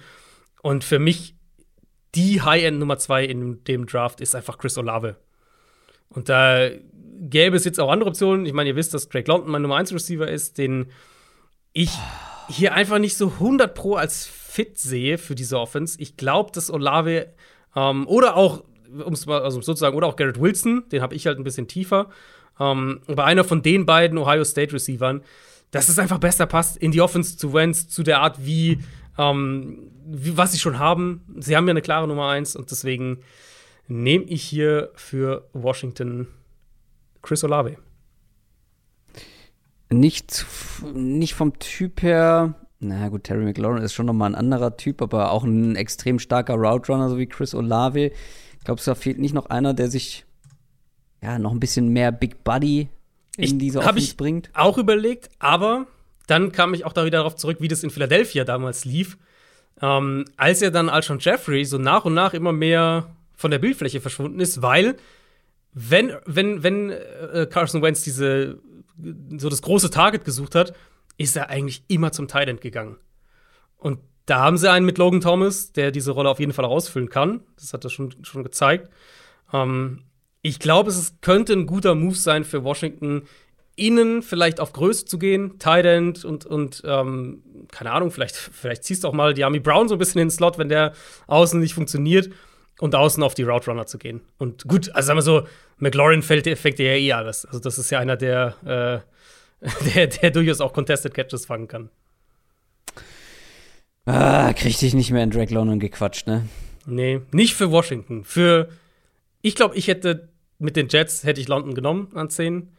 Für Washington mag ja, ich die das, Ohio wär, State. das kam halt für mich nicht in Frage, Ja. logischerweise. Äh, ja, das ist natürlich jetzt ärgerlich. Ähm, weil nach den Washington Commanders an Nummer 12 bin ich als Vikings GM dran. Finde ich super schwierig, die Vikings. Also in jedem Mockdraft, ich, den ich bislang gemacht habe, habe ich mich immer schwer getan mit den Vikings, weil es gibt Needs, aber ich finde, an dieser Stelle gibt es selten jemand, der einen dann gleichzeitig vom Value so richtig anlacht. Ah, in welche Richtung könnte man gehen? Man könnte auf jeden Fall. Ja, Cornerback, da werden wahrscheinlich einige Vikings-Fans sagen, oh, schon wieder ein First-Round-Cornerback. ähm, man Ja. hat ja auch mit Cameron Densler und Patrick Peterson zumindest zwei designierte Outside-Cornerback. Slot-Cornerback könnte ein, eine Position sein. Da gibt es ja auch einige gute dieses Jahr im Draft, aber bei mir ist da keiner, keiner, der es rechtfertigen würde, an Nummer 12 gepickt zu werden. Ähm, Interior O-Line ist immer, immer Interior. O-Line, ja, Garrett Bradbury, Hm, genau. ähm, nicht so der gewesen, den man erwartet hat. Also ich glaube tatsächlich hier, jetzt realer Draft gesprochen, wenn es so läuft wie hier bei uns, ähm, Ich habe, ich habe einen Namen im Kopf. ja, sag mal, ja. Ich habe einen Namen im Kopf, weil Interior O-Line, da wäre ich auch zugekommen. Ich hätte noch Edge äh, Defender angesprochen. Da hat man Ja. natürlich so Darius Smith Ja, jetzt Edge geholt, glaub aber da kann nicht. man auch noch einen. Ähm, ja, Danny Hunter ist natürlich auch noch da, das stimmt. Ähm, ja, Interior O-Line. Ich finde es übrigens auch gar nicht verkehrt, auch hier über Wide Receiver nachzudenken, weil Mhm, mhm. wir haben die Vikings immer so als diese zwei Wide Receiver ähm, Mannschaft, Offense im Kopf. Aber die haben jetzt einen neuen Headcoach, der von den Rams kommt. Ich kann mir schon vorstellen, dass da häufiger auch mal drei, drei Wide Receiver auf dem Platz stehen. Ja. War es ja letztes Jahr auch schon. Ja. Aber vielleicht noch mehr. Wer weiß, ob KJ Osborne da der, der Wunschkandidat ist. Also hier über Wide Receiver nachzudenken, fände ich nicht schlimm. Ich finde, es gibt nur einen, der es vom Value rechtfertigt. Ähm, da stoche ich persönlich noch so ein bisschen im Dunkeln, aber da muss ich den anderen Experten glauben, dass, ähm, dass Tyler Linderbaum einer der spannendsten Center Prospects der letzten, was weiß ich, wie vielen Jahre ist. Ähm, der Center von Iowa, der absurd kurze Arme hat für einen Mhm, Center. mhm. Da haben manche, äh, da schwingen manche die Red Flags, aber der kann auch wahrscheinlich auf einer anderen Position in der Interior Offensive Line spielen. Und ich Ja, glaube, weiß das ich ist nicht, hier der. halt, gerade mit den kurzen Armen. Ja, stimmt. Wenn so- dann, wenn dann Center, ne? Denke schon. Ja, aber, aber Center wäre schon auch, also Ja. Bradbury willst du eigentlich nicht noch mal ein Jahr lang. Nee, und vor allem Linderbaum hat halt so gut gespielt. Und ja, da sind die kurzen Arme. Aber er hat es ja auch mit den kurzen Armen im College herausragend gut hinbekommen. Dementsprechend würde ich das, glaube ich, hier machen. Tyler Linderbaum, Center zu den Minnesota Vikings. Nicht vollends überzeugt, wie man wahrscheinlich Man merkt's, rausgehört hat. ja. Aber ich glaube, das ist, ja, das ist der beste Value, den du hier mitnehmen kannst. Ja, ich wäre ich wär hier. Ähm, ah, schwierig. Ich glaube, ich, glaub, ich wäre hier tatsächlich auf einen Receiver gegangen, weil ich Ja, das Argument ja. nicht schlecht finde. Eben, die Offense wird Ja. anders aussehen, auch schematisch. Ähm, Aber und KJ Osborne, äh, KJ Osborne hat seine Sache super gemacht, ne? Auch ja, als ja, aber der ist einer der ein, Top 2 ausgefallen ist. Ja, aber der ist vielleicht ein One-Hit-Wonder und Adam Thielen wird auch nicht jünger. Ähm, Ist richtig, ja. Also ich, ich glaube, ich wäre eher in die Richtung aus einer Value-Perspektive gegangen. Linderbaum ist ja schon ein Top-Center-Prospect, überhaupt keine Frage. Ist natürlich so eine, einmal die Frage eben mit diesen gewissen Limitierungen. Also er wird halt, denke ich, nur Center spielen ähm, in der NFL. Und ja, er ist ein super Athlet. Überhaupt kein das stimmt, aber ey, ich habe gerade halt den Denkfehler gemacht. Ich dachte, die kurzen Arme sprechen dafür, auf Guard zu spielen, aber es ist genau das Gegenteil. Genau das ne? Gegenteil, Ja, genau. Ähm, Denkfehler. Aber er ist jetzt, also er ist ein super Athlet und er spielt ja auch so und, und, und die, die Ringer-Vergangenheit und so weiter, äh, alles ja. Aber ich, also er hat jetzt ja auch nicht so, ähm, wie soll man sagen? Also er hatte trotzdem athletisch, nee, eigentlich stimmt es auch wieder nicht, aber die Athletik sozusagen hat gewisse Limitierungen eben durch den Mangel an Reichweite. Oder er muss es halt mit der Athletik kompensieren, sagen wir es so rum. Ähm, Ja, aber es ja. gibt Schlimmeres, als wenn jemand mit seiner Athletik Nee, etwas klar. kompensieren muss und es kompensieren kann. Absolut. Also ich habe ihn grob auch in der Range. Ich habe ihn auch so in den, in den Teens ähm, vom, vom Big Board her. Insofern, ja, finde ich für, für mich, ich denke, dass da sein, sein Ceiling ist im Draft. Also ich glaube 12 Der und dann so Ravens, Eagles, das sind so die ähm, Steelers vielleicht auch, wenn die keinen Quarterback nehmen. Ich denke, irgendwo da wird er gehen. also der hatte letztes Jahr einen äh, 96er Ja, Passblock-Grade vor bei weiß, der- PFF. ja, der das, sind, Ratings. das sind halt, das sind halt Ratings, die kriegst du halt nicht mal so eben im nee, Vorbeilaufen. nee, nee, nee. Ja, auf keinen Fall.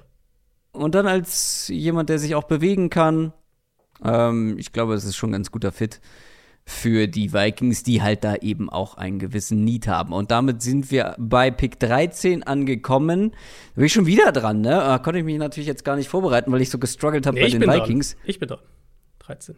Ach stimmt, du hast die. Ja, du hast mir Stingley weggenommen. Ich habe eben nur hochgescrollt und dachte, das Stingley, das kann Nee. nicht gewesen sein. Du bist mit den Texans dran, mit dem zweiten Texans-Pick in dieser ersten Runde an Nummer 13. Ja, puh, Texans brauchen immer noch viel. Ähm, sie, mhm. haben jetzt zwar, sie haben jetzt zwar Derek Stingley bekommen, das ist schon mal sehr schön, das freut den Texans GM. Ähm, aber sie brauchen immer noch viel. Und auch hier noch mal kann man in diverse Richtungen gehen. Also du könntest hier, ich finde, hier könnte, hier könnte der erste Defensive Tackle gehen. Das wäre so ein Spot, den ich mir hier vorstellen könnte. Ähm, mhm. Edge Rusher, auch hier noch mal. Karlaftis, mhm. Johnson. Bei uns ist jetzt Javon Walker noch da. Auch der, der wäre dann hier äh, mit dem zweiten Texans-Pick wäre das natürlich deutlich attraktiver als äh, an, an, Nummer drei. Ja, kannst dir sehr viel machen. Ähm, ich denke, ich bleibe aber bei meinem Board wie mit der gleichen Argumentation wie an drei. Wenn du halt so viele Needs hast, dann mm. äh, nehme ich den besten Spieler und das ist dann jetzt Drake London bei mir. Ähm, ja, sie haben jetzt mit Brandon Cooks verlängert. London natürlich ein komplett anderer Receiver-Typ, also auch da jetzt nicht unbedingt ein Problem. Sie haben letztes Jahr. Also du kannst nie genug gute Wide Receivers haben. Das ist wie mit Cornerbacks. Ja, ne? absolut, also. absolut. Sie haben letztes Jahr haben sie ja Nico Collins gedraftet der ja auch so ein, ein größeres Target ist, aber mehr mit, mit vertikalen äh, Kapazitäten auch in seinem Spiel. Und London für, kann halt für die echt so der, der dominante Receiver auch im Kurzpassspiel sein. Also auch underneath haben wir auch drüber gesprochen mit seinem, mit seiner, mit seiner Physis, mit der, mit der Reichweite am Catchpoint, dass du den durchaus auch mal als Big Slot Receiver aufstellen kannst. Ähm, das sehe ich hier durchaus auch. Und die Texans haben uns ja bisher gezeigt, dass sie durchaus gewillt sind, diese Offseason so zu gestalten, dass Davis Mills nächstes Jahr eine Chance hat mit der Cooks-Verlängerung, mit dem, mit dem neuen Tanzel-Deal, haben sie die Offense ja echt zusammengehalten im Kern. Ähm, und jetzt kriegen sie einen potenziellen Nummer 1-Receiver. Ja, ihr kennt meine Bauchschmerzen mit Drake London, aber wenn das wenn du ihn so hoch auf dem Board hast, dann, und wie gesagt, die Texans so viele Needs haben und dass der Best Player available ist für dich als GM, dann spricht einfach nichts dagegen, deinen ja. Top Wide Receiver zu nehmen, weil, wie gesagt, du kannst von denen nie genug haben. Haben ist besser als brauchen, was Wide Receiver ja. angeht. Und ähm, du bist da jetzt auch nicht pralle aufgestellt, nur weil du mit Brandon Cooks eben, verlängert eben. hast. Also es ist Cooks und dann reden wir halt von, dann ist es Nico Collins, Chris ja. Moore, also ja. ne, da kommen wir dann ganz schnell schon in, in Bereiche, wo man sagt, oh ja, da wäre eigentlich ein Upgrade nicht schlecht. Ich könnte mir vorstellen, dass das ein guter Spot auch für Jordan Davis ist, den Defensive Tackle von Georgia. Eben nochmal das Argument, Lovie Smith will eine ne dominante Form-Man-Line haben. Und davon sind die Texans noch ein gutes Stück weit weg. Hm, ein paar Spieler, die letztes Jahr gute Ansätze gezeigt haben, auf jeden Fall mit drin. Aber so einen dominanten Spieler, gerade auch als Runstoffer, aber generell so einen dominanten Spieler in, in diese Line mitten reinzupacken, das, das, das war der andere Spieler, den ich hier überlegt habe. Und da für mich auch hier ähnlich wie Lindebaum, ich habe Davis noch ein bisschen höher, ähm, aber hier fängt so für mich die Range an, wo ich ihn auch nehmen würde. Dann bin ich an Pick 14 mit den Ravens dran. Ähm, auch ein spannender Pick. Auch nichts, wo ich jetzt sage, that's the guy. Äh, mhm. äh, an dem führt kein Weg vorbei. Auch hier gibt es, finde ich, mehrere Optionen. Ich gucke vor allem ähm, Defensive Tackle, Edge. Ähm, mhm. Klar, du hast mit ähm, Jason Owe letztes Jahr einen gedraftet. War doch letztes Jahr, oder? Ja. Früh ja. äh, eingedraftet ja. in der ersten Runde.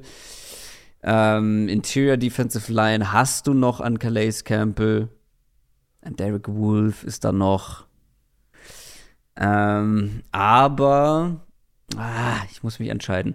Irgendwie finde ich, wenn ich mir die Ravens so vorstelle, als mhm. Defense, irgendwie passt da ein Spieler super rein, der auf verschiedensten Positionen an der Defensive Line spielen kann, der athletisch einiges mitbringt und gerade bei den Ravens, die traditionell ja nicht diesen herausragenden Edge Rusher brauchen, sondern ja über die Gemeinschaft sozusagen kommen, über Scheme kommen, was den Pass Rush angeht.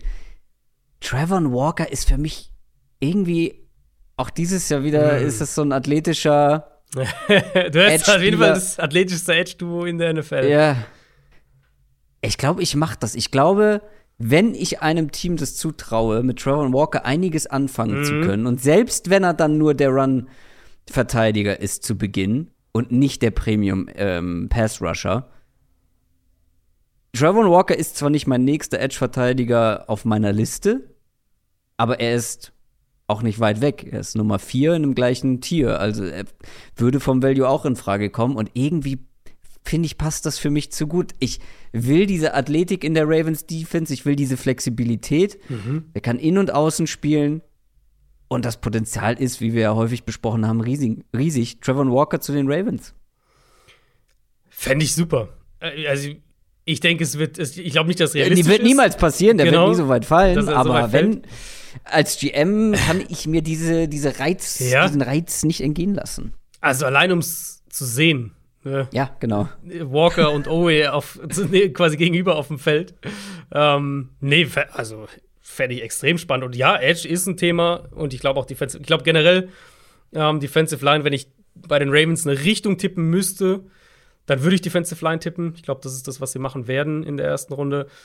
Und Walker, ja, das wäre der, äh, das wäre quasi der perfekte Fit für, für diese Defense, absolut. Ja, doch. Finde ich, ich habe noch über meinen Nummer 3 Edge-Verteidiger nachgedacht, aber das passt nicht so gut wie Trowan Walker in diese, in diese Ravens-Defense. An Nummer 15 bist du an der Reihe mit dem ersten, ja, einen zweiten haben sie ja noch. Sie hatten mal drei, aber jetzt sind es nur noch zwei. Eagles Picks, Nummer 15, der erste davon. Ja, ist relativ leicht an dem Spot für mich. Vom Big Board her und vom, von den Needs her. Also für mich Lass mich raten. äh, wird's ein Linebacker? Nein. nein, Oh. Ähm, Okay, dann bin ich gespannt. Nein, also der zweite Outside Corner der Eagles aktuell ist Zach McPherson. Ja, gut. Ähm, und die spielen eine Defense, die in meinen Augen sehr gut zu, zu Trent McDuffie passen wird, der, den ich da auch in Prediction Mocks schon häufig dazu Mhm. da hingesetzt habe ähm, und auch schon oft da gesehen habe. Also da finde ich, es ist sowohl die Bist Range. du so hoch bei dem? Ich habe den auf 17. Ja.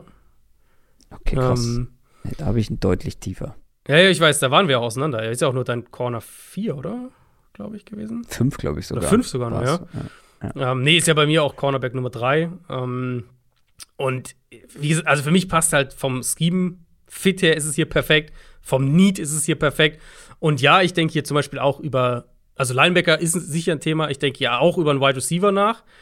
Aber beides wird es noch viel geben später.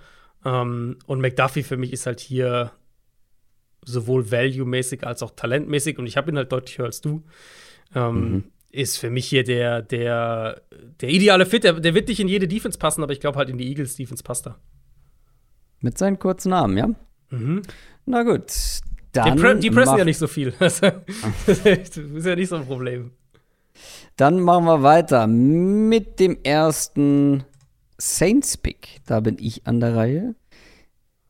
Das könnte für mich jetzt tatsächlich ziemlich einfach werden. Ich weiß, dass hier in vielen Mockdrafts ein Quarterback in Frage kommt. In meinen Augen und also tatsächlich vermischen sich jetzt so ein bisschen Prediction und, und Wunsch. Ich als Saints GM habe die Quarterback- Quarterback-Position jetzt erstmal für dieses Jahr gesaved. Ich sehe hier nicht den Need, da in der ersten Runde auf Quarterback zu gehen mit James Winston, mit dem wir verlängert haben. Andy Dalton als Backup. Für mich gibt es hier nur eine Wahl. Ähm, für mich auch, glaube ich, Best Player Available aktuell. Und ein krasser Need bei den Saints. Wide Receiver, du hast Michael Thomas, der wieder zurückkommt, ja, aber ansonsten Traycon Smith, Marcus Callaway, die alten bekannten Namen. Wenn ein Garrett Wilson in diese Offense kommt, das wäre mein Wide Receiver Nummer 3, der jetzt wirklich bis zu mir an Nummer 16 gefallen ist, da würde ich als Saints GM Luftsprünge machen. Ähm, ich fände, das wäre eine ultra spannende Ergänzung für diese Offense. Einer, der enorm viel Speed mitbringt, der sich immer Separation kreieren kann. Der zusammen mit einem Michael Thomas wäre ein extrem spannendes Duo. James Winston dazu in der Offense würde mir sehr gefallen, deswegen machen wir es hier kurz. Finde ich gut, ja. Wilson, Top Route Runner. Ja, also kann ich mir, kann ich mir sehr gut vorstellen. Hast du über einen der physischeren Receiver auch nachgedacht, so als Ergänzung? Oder die hast du aber nicht nee, so hoch. weil, Auf, ne? ja, nee, ähm, ich will hier, ich will hier den, äh, den Speedy Route Runner haben.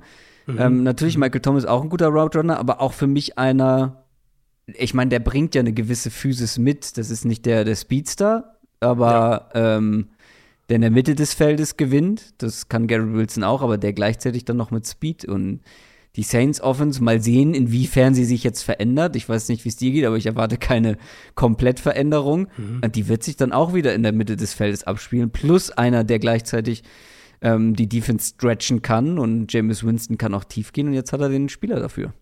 Ja, ne, finde ich, finde ich gut, auch wenn ich sagen muss, ich hätte über ihn äh, mit meinem nächsten Team, den Chargers und 17, definitiv auch nachgedacht.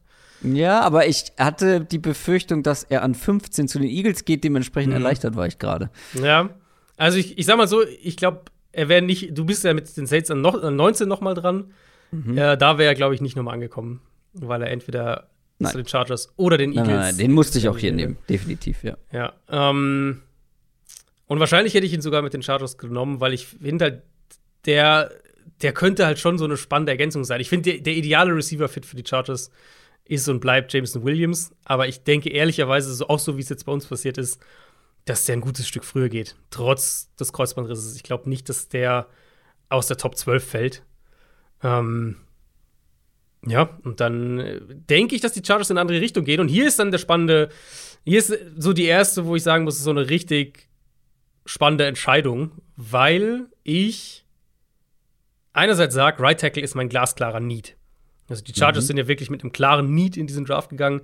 Und es ist Right Tackle. Und ich denke, wenn es in das Board so in der Realität fällt, dass die hier Trevor Penning draften, den Tackle von Northern Iowa. Ähm, und den auch direkt starten lassen. Also, dass das dann ihr Starting Right Tackle Day One sein wird.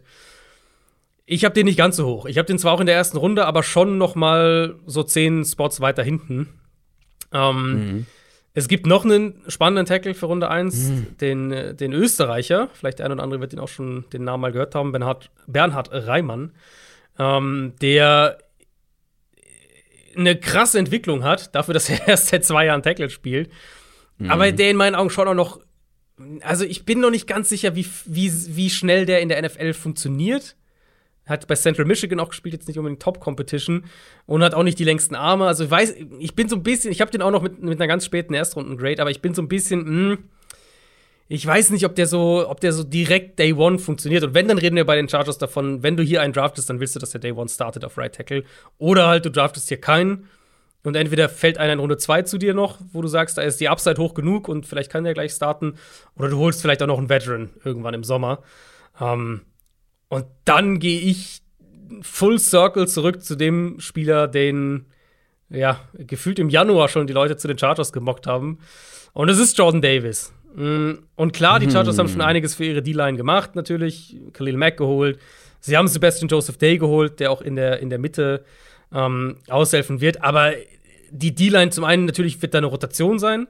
Gerade auch für einen Spieler wie Davis, der, der nicht alle Snaps spielen wird, logischerweise.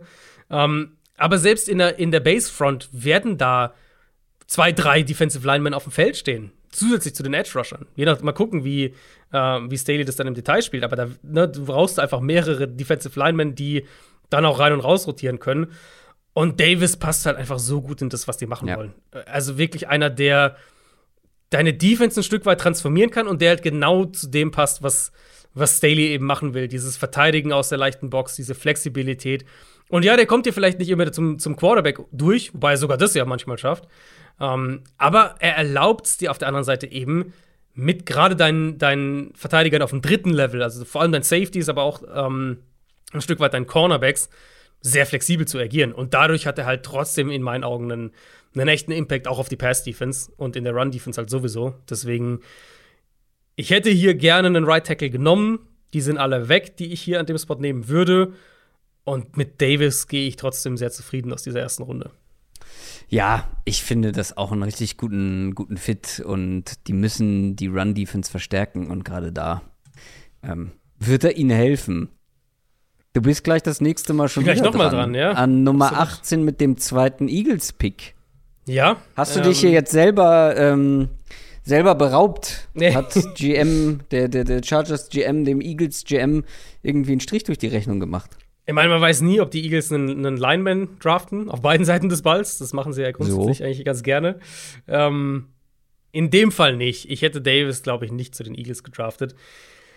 Ja, ich habe es ja eben schon mal, also ich habe die Eagles eben schon mal, äh, schon mal angesprochen oder schon mal thematisiert. Corner war für mich ein Need, den habe ich jetzt mit Trent McDuffie gefüllt. Ähm, für mich ist Wide Receiver halt auch echt noch ein Thema. Und mhm. ich glaube, die brauchen einen Big Body Receiver, der die Ex-Receiver-Rolle ausfüllen kann. Sie haben Devonta Smith, den kannst du rumschieben. Der, der kann natürlich kann der auch Outside spielen, aber der kann auch im Slot mal gehen. Ähm, ja, sie haben Jalen Rager. Ich weiß nicht, ich weiß nicht, wie viel Rager noch auf dem Feld stehen wird, ehrlicherweise. Sie haben Zach Pascal mhm. geholt, der auch so eine flexible ja. Rolle irgendwie spielt. Quest Watkins, so diesen Speedster. Aber sie haben keinen physisch dominanten Receiver, der auch mal so diese, ne, die so ein bisschen ungenauen Pässe von Jalen Hurts vielleicht fängt, der, der einfach auch, auch physisch am Catchpoint gewinnt und, und auch in der Red Zone gewinnt. Ähm, und für mich ist der hier noch auf dem Board. Ich habe den auch so hoch insgesamt. Und das ist George Pickens. George Pickens, mein Wide Receiver 4, den ich ja sogar über Garrett Wilson habe. Ähm, und der in meinen Augen, wenn Drake London nicht da ist, der ideale Fit ist für das, was die Eagles brauchen. Also geht an Pick 18. Ich muss ihn mal finden hier in dem Simulator. Warum ja, ja, bei PFS der, ist der ein bisschen weiter unten. Ein bisschen weiter unten, muss ich ein bisschen scrollen. Oh ja, hier. Nur auf Rang 57. Ich mag ihn ja auch gerne, wir waren beide bei ihm ein bisschen höher.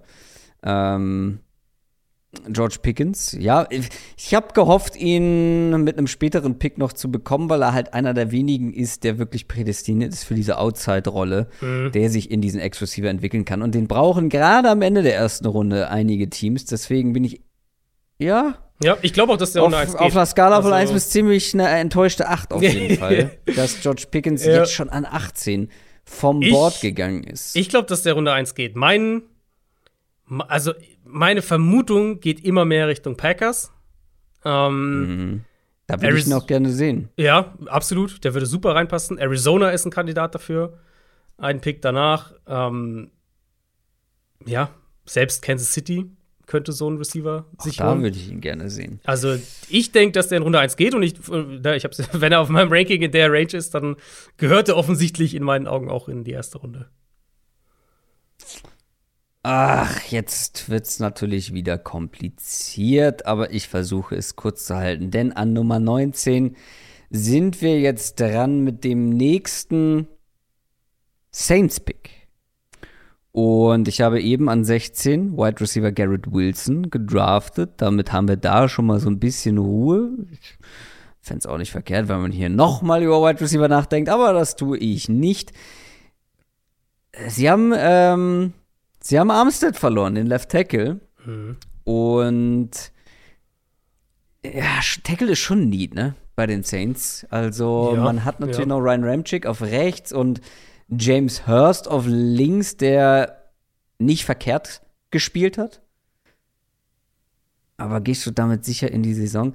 Komm, äh, wir sind schon eine ganze Weile drin und wir haben noch einige Picks vor uns. Ich mache es kurz. Der zweite Saints-Pick wird ein Offensive Tackle. Du hast ihn vorhin auch schon mal angesprochen, denn äh, Bernhard Reimann hat Left Tackle gespielt und ist sehr erfolgreich bei Central Michigan.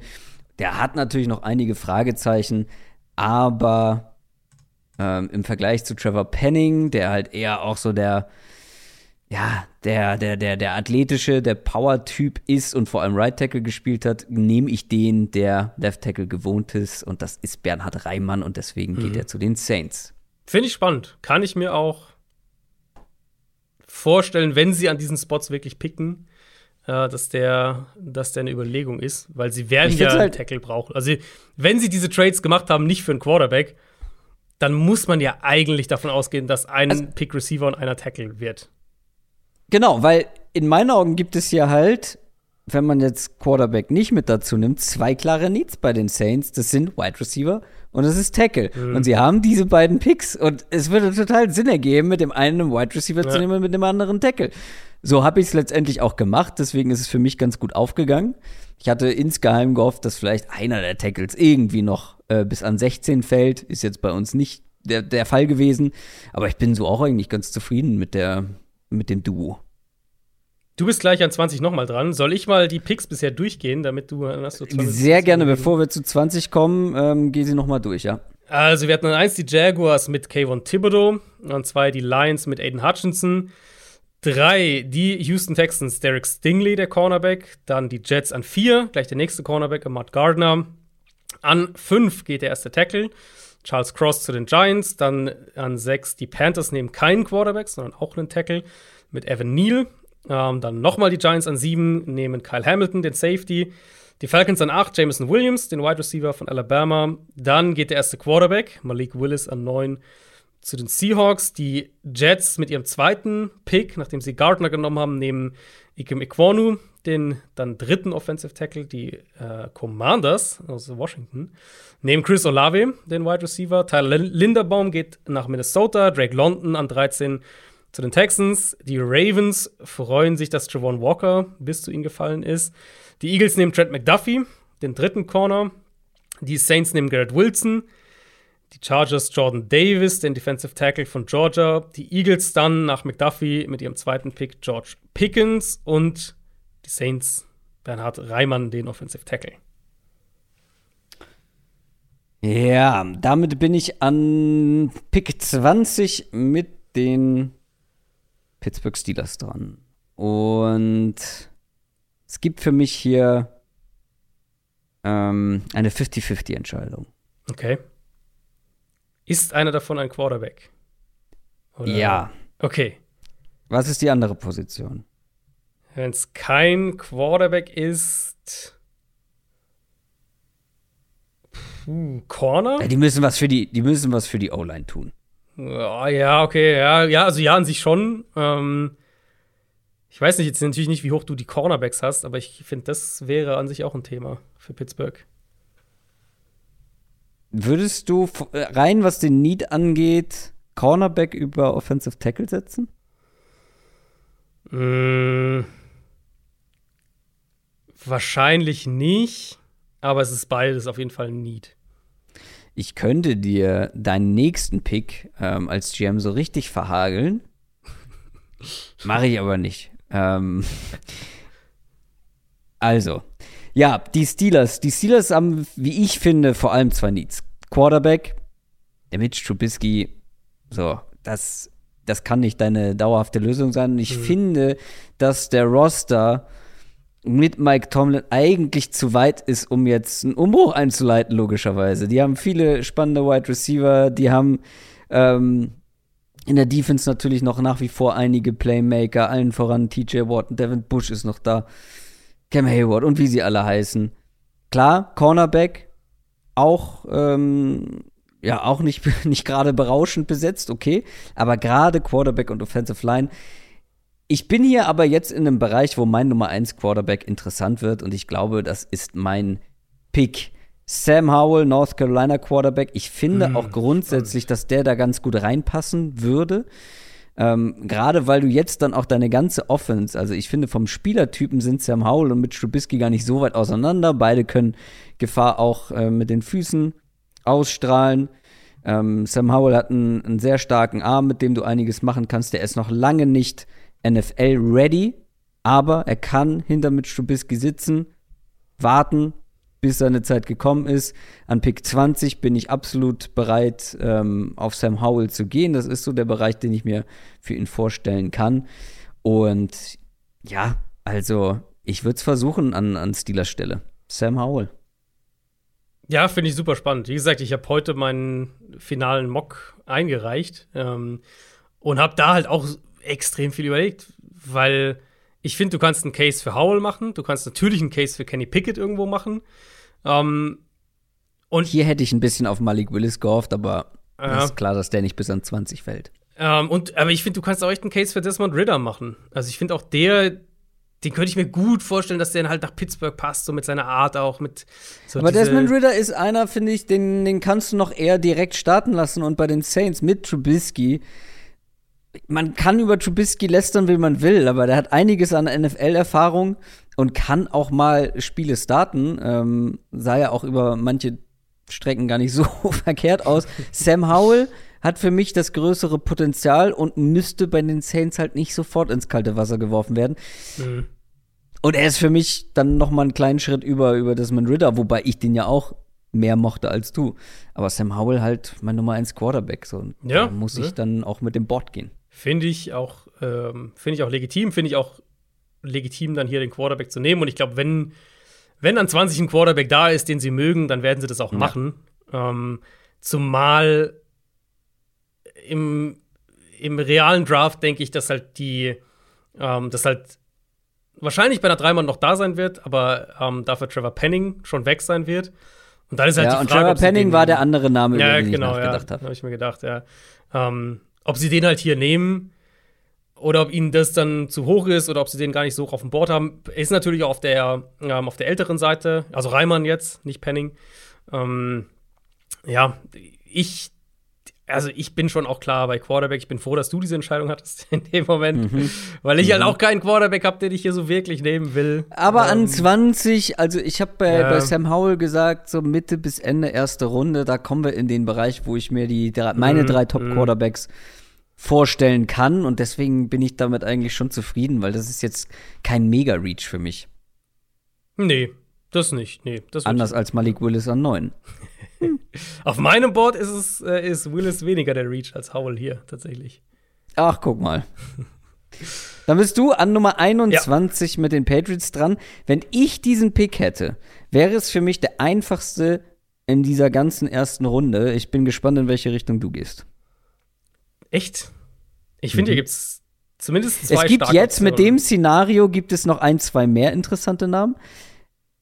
Aber also für mich gibt es einen riesen Need bei den Patriots und einen Spieler, der hier vom Value perfekt hinpasst. Deswegen ähm, wäre es für mich doch relativ einfach, ja. Also ich hätte zwei, naja gut, eigentlich drei klare Needs, was die Patriots angeht. In auch früh im Draft. Ich denke, dass ähm, Linebacker ein Thema ist. Mhm. Ich denke, dass Edge-Verteidiger ein Thema ist. Mhm. Und ich denke, dass Guard ein Thema ist. Das sind, glaube ich, Witzig. Meinen hast du nicht mal genannt, aber okay. Ist es Cornerback dein? Ja. Ja, Corner. Ich finde, ich finde, du musst. Ah, Ich bin der Meinung, aus Patriots Sicht musst du mit diesem Pick Cornerback gehen, wenn jetzt noch einer Ja. da ist, den du magst. Ja, ist halt wirklich die Frage, was die Patriots spielen wollen dieses Jahr. Ob die defensiv ein bisschen anders auftreten wollen, ob die ein paar, also ob die nicht mehr so krass in diese Man Corner. Aber du kannst doch nicht Richtung mit Malcolm Butler und Jalen Mills als Starting Cornerbacks, Outside Cornerbacks. Ja, Also egal, was du spielen ist, willst. Ist, ist auf jeden Fall fair. Ähm, sie, ja, ich würde die Frage, was kriegst du in der zweiten Runde noch eher, einen, einen Corner oder einen Edge-Verteidiger? Ähm, Guard das kriegst ist du auf eine jeden absolut Fall, faire Frage, aber Also Guard kriegst du auf jeden Fall auch noch später. Deswegen würde ich das Ja. hier nicht machen. Corner und Edge sind einfach die, die wichtigeren Positionen. Und ich habe halt jetzt meine, mein zweites Edge-Tier, aus dem hast du Walker jetzt schon gepickt, aber dann, da habe ich ja noch zwei Spieler drin. Ist halt schon noch mal neun Spots höher auf dem Big Board als ähm, das nächste Cornerback-Tier dann. Wo ich auch bei den Cornerbacks doch noch ein bisschen, also ich habe halt, ich habe die Cornerback-Klasse einfach ein bisschen anders als du. Ähm, für mich ist dann schon so eine kleine Gap zwischen drei und vier. Und wenn ich hier einen Corner nehmen würde, dann wäre es wahrscheinlich Kair Elam, einfach weil ich finde, der Mhm. passt am besten da rein.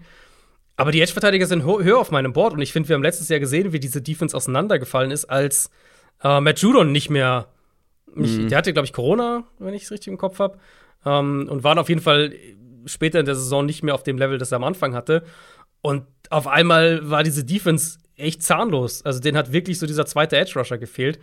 Ähm, deswegen für mich hier gibt's ja, eigentlich, eigentlich beide, die ich hier auf dem Board habe, Carl Aftis und Jermaine Johnson, würden beide hier ähm, sehr gut reinpassen. Ich könnte mir vorstellen,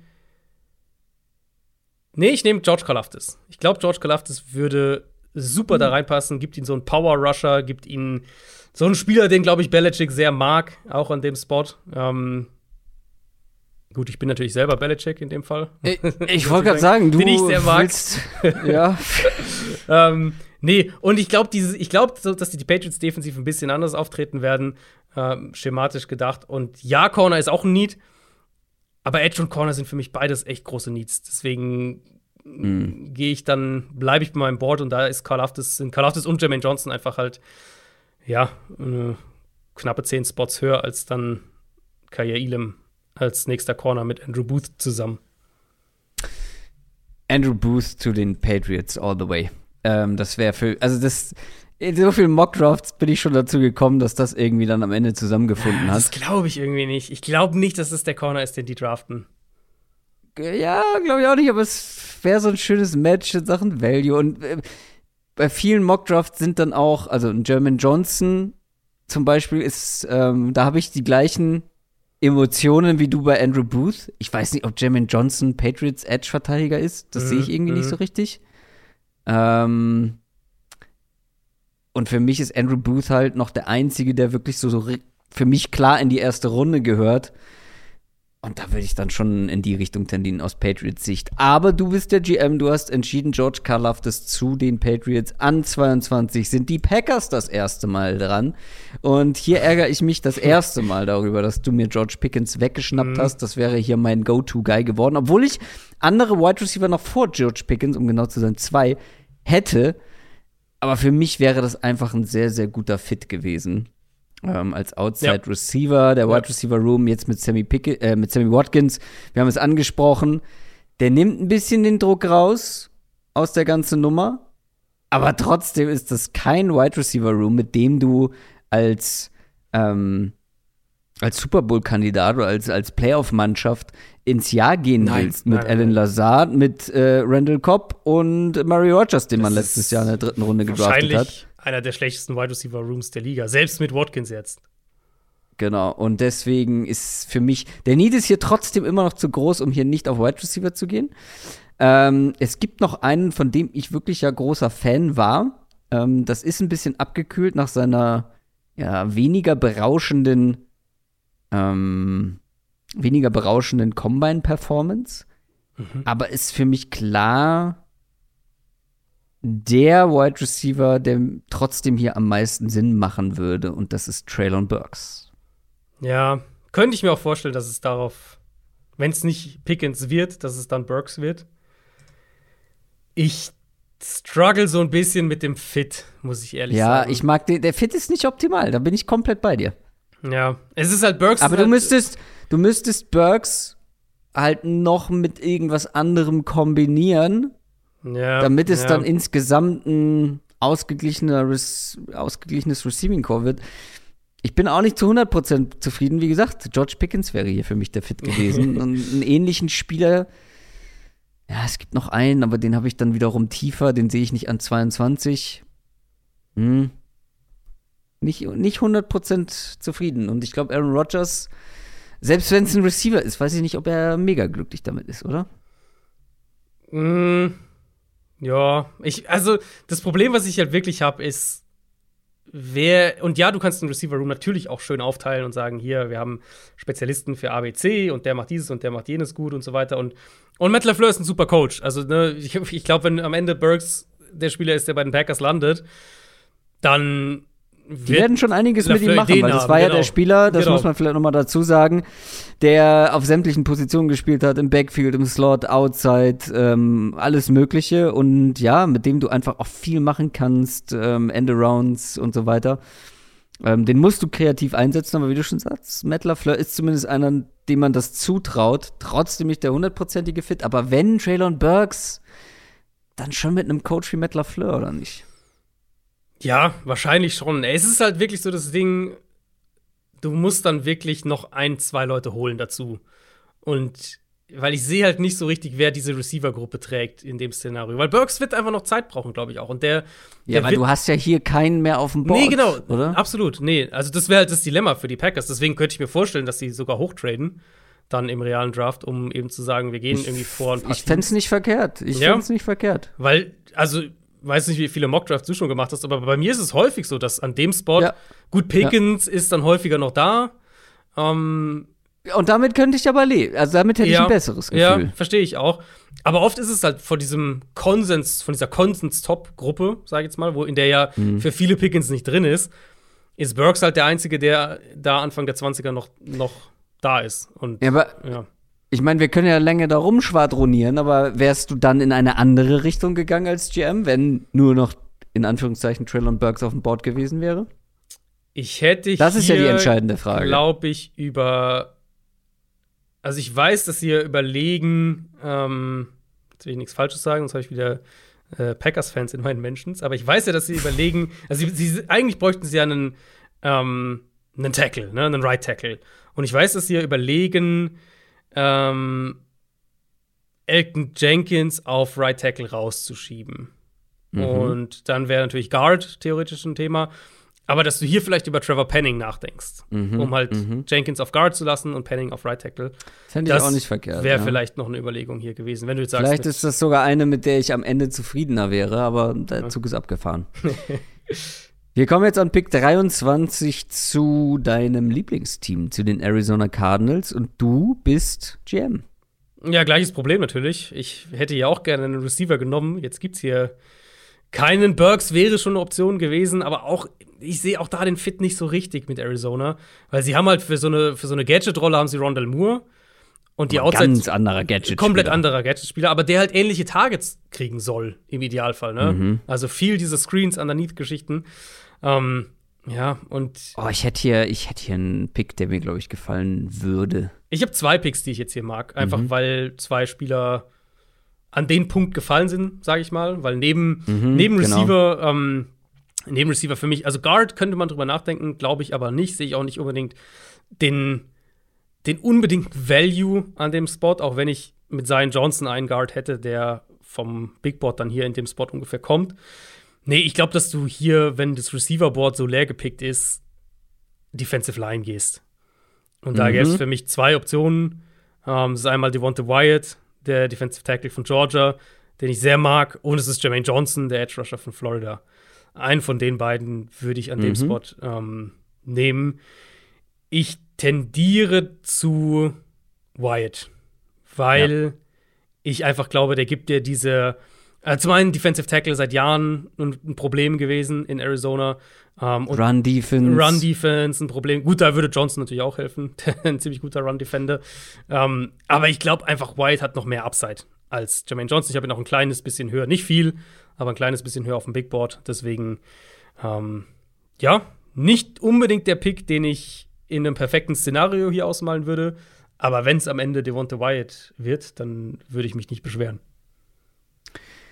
Ja, hätte ich wahrscheinlich genauso gemacht, hätte ich jetzt aber auch beim nächsten Pick genommen, Devontae Wyatt, und zwar für die Dallas Cowboys an Nummer 24. Ist jetzt weg.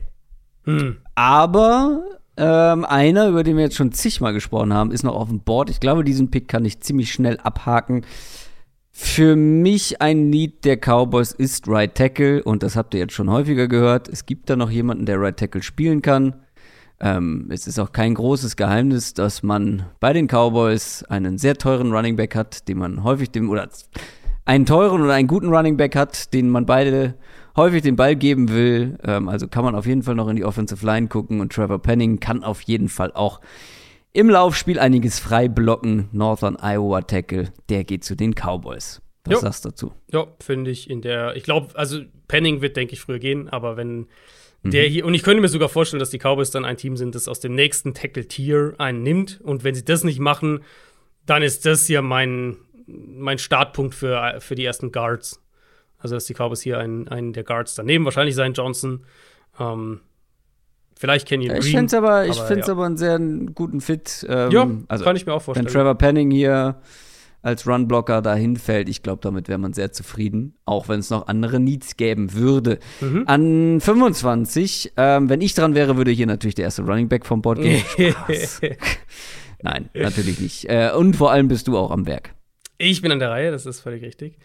Äh, ja, die Bills, die haben, finde ich, einen äh, anderthalb relativ klare Needs. Also der halbe ist vielleicht Wide Receiver. Da haben sie natürlich schon gute Leute, so ist es nicht. Aber gerade so diese Offense, die ja auch viel wirklich durch die Luft agiert, verschiedene Receiver-Typen und so weiter, Haben besser als brauchen. haben besser als brauchen. Aber ne, wir haben jetzt das Thema breit getreten, mehr als genug, glaube ich, mit den, den Packers und den Cardinals. Es gibt halt hier an dem Spot keinen, wo ich sage, Ja. den finde ich Ja. hier super. Was es gibt, sind Cornerbacks. Und Cornerback ist echt auch ein Need für Buffalo. Mhm. Ähm, und ich halte hier Andrew Booth für einen super Fit. Ich glaube, mm. dass der in diese mm. Defense reinpasst mit seiner Vielseitigkeit. Es ist mein Nummer 4 Corner. Ich sehe den eher als fit als Kaya Elam, den ich zwar knapp dahinter habe. Je nach Scheme natürlich wäre es dann unterschiedlich sortiert, aber ich glaube, Booth würde perfekt in die Bills Defense passen. Mm. Und den pick ich hier auch. Das gefällt mir natürlich gut. Den mag ich sehr. Ähm, sehe ich auch genau in dieser Region jetzt. Andrew ja. Booth ja. an 25 zu den Bills. Und ich bin gerade noch in der Entscheidungsfindung für meinen nächsten Pick. Das sind die Tennessee Titans an 26. Die haben, die haben schon ein paar mehr Needs ähm, auf der Uhr. Lass uns die vielleicht mal grob anschneiden. Also auch hier ist die Offensive Line ein Thema. Center könnte man bestimmt drüber nachdenken oder zumindest, sagen wir, Interior Offensive Line. Ja, Guard auf jeden Fall. Sie haben ja Guard, ähm, ja. Ähm, einen Starter verloren, lacht, ja. Lacht mich jetzt aber nicht so sehr an, das Board, was das angeht.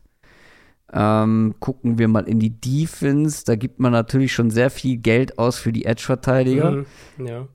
Gut aufgestellt ist man aber in meinen Augen trotzdem nicht. Mit, äh, mit Bud Dupree, mit Harold Landry, also Harold Landry, ne, wir haben ja ausführlich darüber gesprochen. Gut, aber du zahlst jetzt halt zwei guten, aber nicht überragenden Edge-Verteidigern sehr, sehr viel Geld. Mhm. Mm, das wären, glaube ich, so meine Ansatzpunkte. Mein. Ah, ich muss mich entscheiden. Ich habe zwei Leute im Kopf. Ich habe zwei Leute im Kopf. Ich fände hier tatsächlich ein Wide Receiver würde das, würde die Gruppe gut ergänzen, aber es ist noch mein Nummer drei Edge-Verteidiger auf dem Board. Und du, ich finde schon, dass du hier noch was machen musst. Und das ist eine so wichtige Position und ähm, man könnte jetzt behaupten, ich als GM wäre für den Dupree für die Batterie-Verpflichtung verantwortlich. Nein, das war mein Vorgänger und ich muss das jetzt ausbaden und das mache ich, indem ich Jermaine Johnson hm, von Florida okay. State drafte, weil der ist für mich ah, es gibt hier jetzt so ein, zwei Linebacker, die, die, die gut aussehen, die könnte man vielleicht auch für, für die Titans. Ja. Äh, ja. ja. definitiv. Uh, muss ich noch mal umschwenken, äh, jetzt wo ich es gerade erwähnt habe. Nein, ich bleibe bei Jermaine Johnson. Ähm, ein zu guter Spieler, um ihn hier liegen zu lassen. Ja, spannend. Also ich glaube nicht, äh, dass sie das würden sie nicht machen werden. Nein, ich, also ich dafür, muss sagen, sie sind sich ja sicher, dass sie, dass das die richtigen genau, Spieler sind. Genau. Ähm, ich wäre hier tatsächlich auf Guard gegangen, weil hier fängt für mich auch so diese Guard-Range okay. an. Ähm, sie haben Saffold ja verloren. Guard mhm. ist eine Baustelle, eine potenzielle, und sie sind ein Team, das sehr auf die Offensive Line auch letztlich baut, damit die Offense funktioniert. Aber um, ähm, hast du irgendeinen Spieler auf dem, auf dem Board mhm. vor German Johnson? Vor German Johnson nicht, aber knapp dahinter. Und den okay. äh, pick ich jetzt hier auch für Tampa Bay mit ah, Pick 27, ja. die ja als äh, nächstes an der Reihe sind und die ja nach wie vor einen, sie haben ja beide Starting Guards verloren. Ähm, sie haben dann Jack Mason geholt von den Patriots. Der zweite Guard-Spot ist noch offen. Die brauchen einen Spieler, der Plug and Play reinkommt, sofort spielen kann. Die sind jetzt noch mal im Titelfenster natürlich mit Tom Brady und ähm, den gibt's ja auch mit dem besten Guard in diesem Draft. Das ist Zion Johnson, der notfalls sogar auch mal auf Tackle aushelfen könnte, wenn das nötig wäre, verletzungsbedingt. Aber mit der Konstellation, wenn sie das hinkriegen, ähm, Zion Johnson und Shaq Mason, wäre, glaube ich, sogar in dem Duo fast ein Upgrade zu dem, was sie letztes Jahr hatten. Letztes Jahr war schon gut. Also, sie waren ja nicht schlecht auf Guard. Ähm, aber Zion Johnson, wenn der bis zu den Bucks fällt, glaube ich, dann werden sie den picken. Und ich pick ihn hier auch als GM. Spannend. Da geht der erste gelernte Guard vom Board an Nummer 27 und an Nummer 28 bin ich wieder dran mit den Packers und ah, dieser Packers Draft gefällt mir nicht als GM, wie der, wie der so zustande mhm. kommt. Verstehe ich, ja. Es gibt Wo, hier. wo gehst du jetzt gefühlstechnisch hin, in welche Richtung? Weil ich habe ja gesagt, also du darfst ja auch nach dem ersten Wide Receiver Pick nicht Wide Receiver komplett streichen vom Board. Ja, könntest du noch mal Wide Receiver gehen? Ähm, du könntest hier, ähm, wir haben ja über Right Tackle gesprochen, die Elton Jenkins Geschichte. Du könntest auch hier dann natürlich äh, über einen Guard-Ersatz nachdenken oder halt eben einen Right Tackle, aber da ist jetzt ein, ein Penning schon vom Board gegangen. Ich habe jetzt hier niemanden mehr so weit oben, dass ich sage, der bietet sich an. Wir haben noch keinen einzigen Linebacker gedraftet. Mhm. Ähm, da hat man natürlich mit Devondre Campbell einen, der überzeugen konnte, aber vielleicht hat man da auch noch Bedarf. Wo, wo würde so dein Bauchgefühl hingehen bei den Packers jetzt mit dem zweiten Pick? Ja, es ist wirklich für die Packers es ist ein super Nicht optimal unglücklicher gelaufen. Verlauf. Ja. Ja. Was vielleicht aber auch so als Übung gar nicht schlecht ist, einfach weil man sieht, okay, vielleicht lohnt es sich halt doch von 22 ein bisschen hoch zu traden. Mhm, mhm. Ähm, ich denke, wenn du, wenn das jetzt so fällt, wie es hier gefallen ist, dann, dann würde ich wahrscheinlich Richtung Guard tendieren und halt sagen, wenn es wirklich der Plan ist, Elton Jenkins rauszurücken, dann will ich wenigstens auf Guard besser aufgestellt sein. Ähm, ja, Hast du Linebacker. jemanden, der value-mäßig in Frage kommt? Also mein nächster Guard ist dann Kenyon Green, der wäre auf 35. Insofern jetzt nicht kilometerweit weg. Du bist dann 28 mit dem Pick. Ähm, Würdest du lieber diesen kleinen Reach hinlegen, als anstatt einen der quasi gefallenen Spieler, wie zum Beispiel einer der Top-Linebacker zu nehmen? Tatsächlich habe ich keinen Linebacker in der Top 32 auf meinem Big Board. Insofern bin Okay. ich da gar nicht so hoch. Also wenn ich auf Value gehen würde hier, dann würde ich es ganz anders denken. Dann würde ich einen Edge-Verteidiger wahrscheinlich nehmen. Ähm, weil ich habe noch, noch drei Edge-Verteidiger in meiner Top 32, also über meinem ersten Linebacker, über dem nächsten Guard und so weiter. Und klar, die Packers haben Preston Smith und, und, und Rashawn Gary natürlich, aber sie haben Darius Smith abgegeben und sie haben keine Tiefe dahinter und sie haben keinen dieser Hm. explosiven, prototypischen, Ja. ne? Ja. Und da gibt es jetzt ja doch noch einige hier. Also, das ist ja die, die Range für die, Boye Mafe, David Ojabo, Nick Bonito, das ist ja, die Range für die dann. Ähm, ich, aus einer Value-Perspektive würde ich in die Richtung gehen. Aus einer wir, wir müssen jetzt gewinnen Perspektive würde ich wahrscheinlich Richtung O-Line gehen. Schwierig. Ähm, wirklich schwierig. Ähm, ja, ich finde die, die Explosivitäts, das Explosivitätsargument für, für Edge echt wichtig. Ich hätte Boye Mafe und Nick Bonito wären auch meine nächsten beiden Edge-Verteidiger. Würden jetzt frühestens in Frage kommen. Aber genauso mit dem nächsten Guard. Komm, nee, ich mache es spannend. Ich gehe auf, ich gehe auf ähm, die Spieler, die mir wirklich gefallen haben. Und Boye Mafe hat uns beiden sehr, sehr gut gefallen. Und Oder halt, also vielleicht, ich werfe noch mal eins in den Raum, um dich noch mehr zu verwirren. ja, danke. Weil, weil du warst ja nicht happy mit deinem Wide Receiver Pick. Dass du halt jetzt einfach den Double Down machst. Weiß jetzt nicht, wie ja, hoch du das den habe ich nächsten eben schon mal. hättest. Da habe ich schon mal drüber nachgedacht. Ich habe noch einen Wide Receiver, den ich auf jeden Fall in der ersten Runde habe. Mhm. Ah, Komm, ich mach Double Down. Komm, du hast mich überzeugt, ähm, genug verwirrt, äh, verwirrt und dann überzeugt. Ich mach Double Down, weil ich habe wirklich noch diesen einen Wide Receiver und du bist jetzt gleich noch mit zwei Chiefs Picks an der Reihe. Mhm. Dann äh, mit dem Bengals Pick, glaube ich, auch noch. Nee, Oder du- bin ich dann Bengals und beiden. Lions? Du hast die letzten beiden. Ja, und da wird der nicht mehr vom Board gehen und ich äh, möchte dir das Leben erschweren und nehme meinen letzten First Round Wide Receiver, der das Ganze zumindest ergänzen würde, weil ein anderer Typ, ähm, Jahan Dodson. Mhm. Let's go. Wäre auch der nächste auf meinem Board und finde ich hier nicht schlecht, ehrlicherweise. Also sie, Dann hast ja. generell dieser Double Down auf Receiver für die Packers fände ich nicht den blödesten Ansatz. Ich meine, es dann Ja, oft gut, dass du es so, nochmal aber- erwähnt hast. Ja. Gut, dass du es nochmal erwähnt hast, weil ich habe es ja eingangs gesagt, mehrfach, zwei Receiver schon. Mhm, mhm. Und hab's dann aber, ich meinte wortwörtlich, man sollte darüber nachdenken und habe nicht eine Sekunde darüber mehr nachgedacht. Äh, deswegen gut, dass du mich nochmal zurückgebracht hast, weil das gefällt mir mehr als jetzt ein Interior Offensive Lineman. Weil du hast ja auch noch, die haben doch auch noch zwei Zweitrunden-Picks, richtig? Da Ja, ja, genau. Ja. Da hatten wir ja drüber gesprochen. Da ein Guard, würde mir besser gefallen. Da vielleicht ein ähm, Projekt auf Edge Rusher mit mehr Explosivität würde mir besser gefallen. Nimm hier jemanden, Jahan Dotson wird von Tag 1 starten und ist diese, diese Ball-Catching-Maschine, der mit den in meinen Augen besten Händen in diesem Draft. Das ist eine super Ergänzung. Ja, die äh, sehe ich auch so. Fände ich gar nicht schlecht. Und man muss ja immer einfach dazu sagen, wir wissen ja nicht, wer von denen einschlägt und wer nicht. Und, das, und gerade dann fände ich halt, wenn du so einen krassen Need auf einer Premium-Position hast, in einem Stichwort Wide Receiver. An Nummer 29 sind die Chiefs einfach deine Chancen zu vergrößern, indem du einen dran, weil, nimmst. Äh, das äh, zweite Mal kommt direkt hinterher. Also du hast jetzt zwei Picks hintereinander. Du kannst selber, du kannst selber machen, mit dir ja. kannst ja, du kannst ja, das ist jetzt freie Wahl. Egal wie rum ja. du es machst, du machst es richtig. Ähm, ehrlicherweise hätte ich hier gar nicht jetzt über einen Receiver nachgedacht, so wie es Board gefallen ist. Ich meine, ihr ja, habt ja schon damit fair, gerechnet, ja. dass, äh, dass kein, keiner der Top-Receiver hierher fällt. Ähm, wenn jetzt hier ein Traylon Burks noch da gewesen wäre, dann hätte ich den auf jeden Fall genommen mhm. für Kansas City. Aber äh, habe ich nicht drüber nachgedacht. Und dann so mein nächster Gedankengang, ich, ich werfe jetzt einfach mal ins kalte Wasser.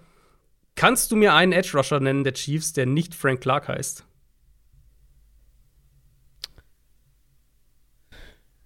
Ähm, ah, ich habe ähm, der mit dem komplizierten Namen, Capessignon? Der ist nicht mehr da. Verdammt. das wäre jetzt noch. Nee, jetzt so aus der kalten Hose. Ja, Chris Jones, ne? Aber Edge wolltest du wissen, halt ne? Tackle, ja. genau. Nee.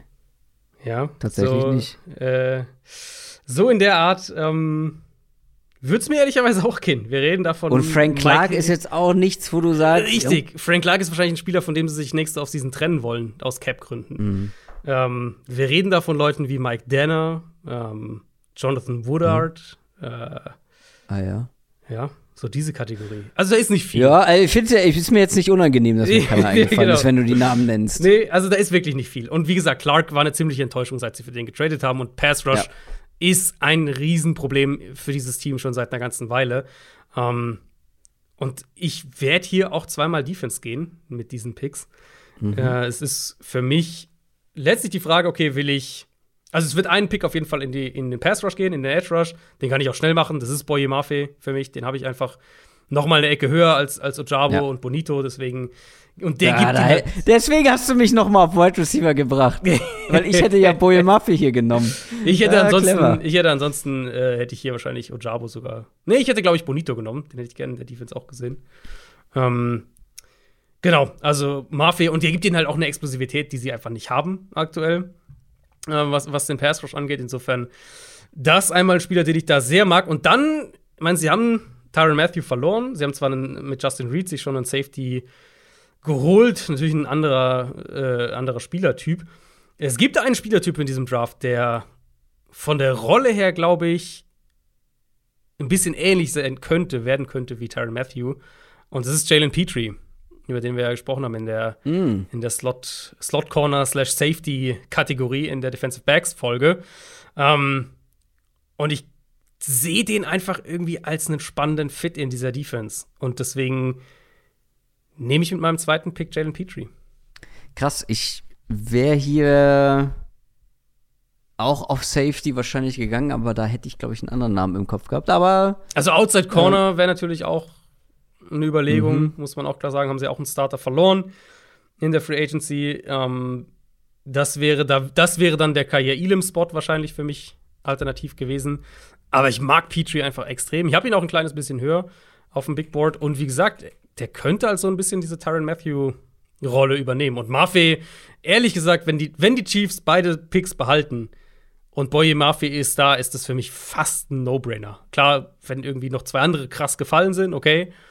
Aber wenn der Draft einigermaßen normal läuft, dann wäre das halt echt ein Spieler, der, der da für mich wahnsinnig gut reinpasst. Damit hast du die zwei ähm, die zwei Chiefs-Picks abgehakt. Da bleiben noch zwei und das sind beides welche, die ich machen werde, weil jetzt kommen die Bengals und dann komme ich noch mal mit den Lions dran. Das ist lange her, aber mit denen hatte ich an zwei Aiden Hutchinson gedraftet. Fangen wir mal mit den Bengals an. Mhm. Ich gehe auf Linebacker. Okay, ja, kann ich mir vorstellen.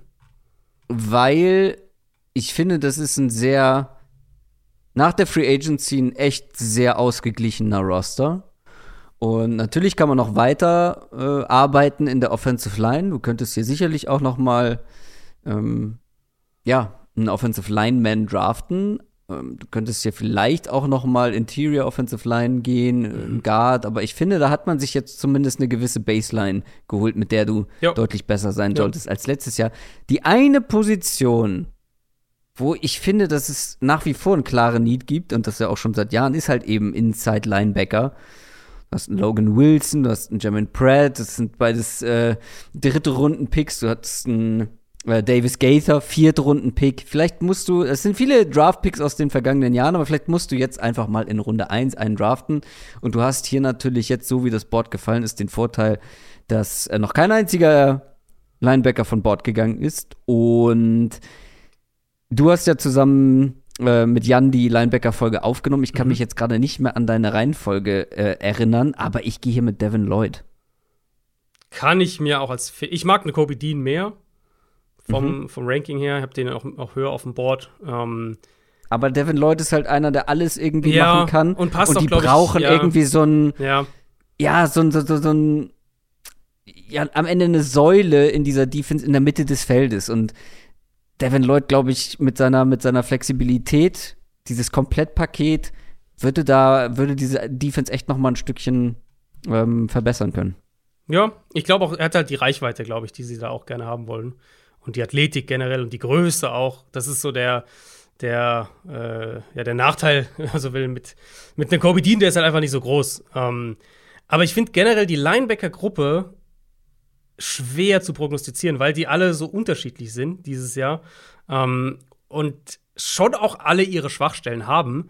Deswegen ist bei mir letztlich keiner in der Top 32 gelandet auf dem Big Board. Eine Kobe Dean ist an 33 eben dann der höchst gerankte. Ähm, und ja, ich, ich bin sehr gespannt, wann die gehen. Ich glaube, dass es auf Linebacker Überraschungen geben könnte. Ich kann mir vorstellen, dass jemand wie Quay Walker, der, der, andere Georgia Linebacker, dass der vielleicht eher in Runde 1 geht, weil der halt die Größe und die Physis hat und, und potenziell das Gesamtpaket werden könnte.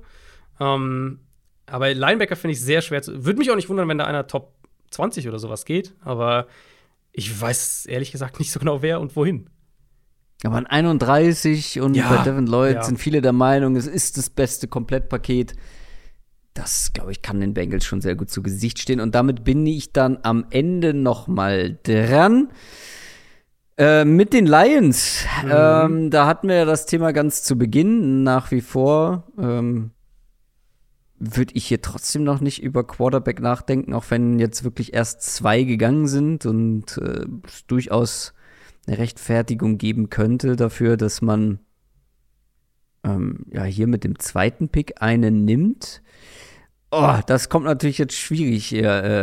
Äh, das wird natürlich schwierig jetzt mit Back-to-Back-Picks. ähm, vielleicht kannst du ein wenig mich auffangen, beziehungsweise die Zeit überbrücken, während ich mich entscheide. Ja, also ich finde, also ich sehe hier die Defensive Backs, sehe ja. ich hier ähm, auf jeden Fall. Auch hier ist Linebacker ein Thema. Das sieht man jetzt auch nicht so geil aus. Safety ja. vielleicht? Was sagst du zu Safety? Safety fände ich spannend. Vor allem gibt es halt noch echt einen, mhm. den, ich, den ich mit einer klaren First-Round-Grade auch hätte. Ja, es same. wäre natürlich auch theoretisch ein Quarterback-Spot, ne, wenn man sagt. Ja, meinte ich gerade, aber so. das Argument bleibt für mich das gleiche, dass du einfach noch viel zu weit weg bist, um jetzt in diese Draft-Klasse zu investieren. Mhm, mhm. An 32 würde mir das deutlich leichter fallen als an 2. Ist ja. auf jeden Fall noch im Kopf. Habe ich noch nicht komplett ausgeschlossen. Und es ist natürlich ja. auch, das werden wir jetzt heute nicht machen, aber es ist natürlich auch der Prime Trade-Down-Spot. So, wenn die Lions sagen, ja. äh, wir wollen, wir, wir haben jetzt hier irgendwie, das könnte, es gibt ja durchaus, es gibt ja auch hier massig Auswahl an Spielern noch und die Lions haben ja schon wieder Pick 34. Die sind ja gleich schon wieder dran, theoretisch dann, im realen Draft. Ähm, wenn die halt vielleicht sagen, es gibt jetzt hier so viele Spieler, wo wir, wo wir zufrieden mit wären, es macht uns vielleicht auch nichts aus, 20 Spots zurückzugehen oder sowas. Oder sogar noch weiter und zu sagen, wir nehmen lieber einen Pick nächstes Jahr noch mit dazu. Ähm, das wäre dann in dem Fall natürlich, wenn sie selbst keinen Quarterback da wollen, wäre das logischerweise auch ein guter Spot. Ansonsten, ja, eine Kobe Dean könnte ich mir hier vorstellen. dann als zweiter Linebacker direkt hinterher. Ähm, mal je nachdem, wie man die Wide Receiver sieht. Wenn man, wenn, wenn man Sky Moore-Fan ist, dann wäre das hier auch eine Option. Ähm, ja, Wide Receiver gibt es für mich jetzt einen klaren Cut. Mhm. Ähm, klar, Anfang zweite Runde. Ähm, ich würde hier, wie gesagt, obwohl, stimmt so gar nicht. Ein Christian Watson ist noch über. Ja, ähm, stimmt, den ja. ich in diesem Bereich Stimmt. definitiv sehe. Und Wide Receiver Core ist jetzt, du hast Amon Ra für die Mitte des Feldes, Josh Reynolds, DJ Chark ist mit, neu mit dabei. Hast hier schon ein paar interessante Namen. Ähm, ich gehe hier aber, wie eingangs überlegt, auf Safety, weil ich habe hier noch den Safety, wir haben ja gerade erst letzte Woche drüber gesprochen, wo ich mir notiert habe, das ist ein Safety, den ich im Team haben will, Mhm. ähm, der einfach alles mitbringt, was ich persönlich von einem Safety sehen wollen würde. Und da ist man jetzt auch nicht, ähm, auch nicht mega krass aufgestellt, obwohl man hat jetzt hier einen äh, Deshaun Elliott geholt. Warst du nicht so großer Fan ja, von Deshaun war Elliott? einer meiner Free Agency Sleeper. Aber das Ja. hindert dich natürlich nicht dran, ein, ein First-Round-Safety-Talent zu draften. Oh, ich tue mich schwer, Adrian. Ich struggle hier mit dem letzten Pick auf den Also, letzten Metern. Wäre das jetzt hier zum Beispiel nicht ein Spot, wo du sagst, da könntest du dir einen. Einfach nur, wie gesagt, die, also jetzt, wir machen es jetzt ohne Trades und so weiter. Es will jetzt keiner hochkommen in unserem Szenario hier. Und die Lions haben direkt wieder Pick 34 und dann haben sie äh, in Runde 3 direkt auch wieder den zweiten Pick, die 66 und die 97 als ersten Compensatory Pick. Also die haben noch massig Munition. Fändest du es hier nicht interessant zu sagen, dann nehme ich hier einfach als Lotterie los einen Spieler wie Matt Corral zum Beispiel, der Tools hat. Ich, ich, ich, ich, ich, spinne einfach ein bisschen rum. Der Tools Ja. hat, der wahrscheinlich Zeit braucht wird. Ne? Da, deswegen finde ich die Lions ja auch interessant für einen Malik Willis zum Beispiel. Wenn du sagst, der, der, der wird Zeit bekommen, der wird Zeit brauchen, auch um den zu entwickeln. Aber der kann vielleicht noch mehr drin sein. Da sind Tools da. Ritter und Pickett sind halt wahrscheinlich schon, oder was heißt wahrscheinlich, sind weiter. Ich sehe bei Pickett auch nicht, also insbesondere bei Pickett nicht viel Upside, so im Vergleich. Ähm, aber hier zu sagen, wir nehmen diesen Flyer an 32, weil jetzt hier keiner hochkommen möchte in unserem Szenario und nehmen einfach einen Quarterback, wo, der ein Ceiling hat und gucken, ob wir den entwickeln können. Wäre das was, was dich, was dich interessiert oder sagst du, ich habe hier keinen also der Quarterback, einzige, der einzige Quarterback, der mich hier interessiert, hört auf den Namen Desmond Ritter und weiß ich nicht, den, den würde ich als GM nicht zu den, den Lions irgendwie Hm. holen. Ja, er hat halt Ich- auch nicht so komm. die, die krass, wo du jetzt sagst, der entwickelt sich in zwei Jahren in. Ja, eben, der ist halt Ja. schon so weit und zu den anderen, also du hättest ja eigentlich hier einen Carsten Strong nennen müssen. Zum Beispiel, ja. Wäre der nächste Quarterback auf meinem Board. Aber für mich kommt hier halt nur Desmond Ritter in Frage und nee, den. Das ist kein Projekt und du hast halt Jared Goff noch. Das ist natürlich nicht die Antwort für die nächsten Jahre.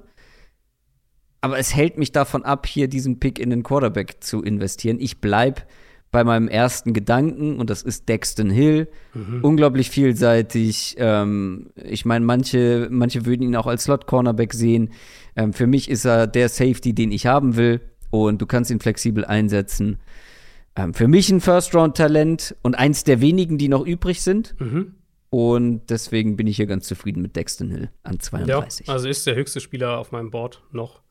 Ich hätte hier vielleicht über einen Corner nachgedacht, aber ehrlich gesagt, ja, ich, ja, es also, noch mit Kair Elam Genau, gibt's ja noch Kair einen. ich könnte auch einen Kyler Gordon, den kann ich mir durchaus auch in der ersten, ich habe ihn nicht ganz in der ersten Runde, aber den kann ich mir durchaus auch davor stellen.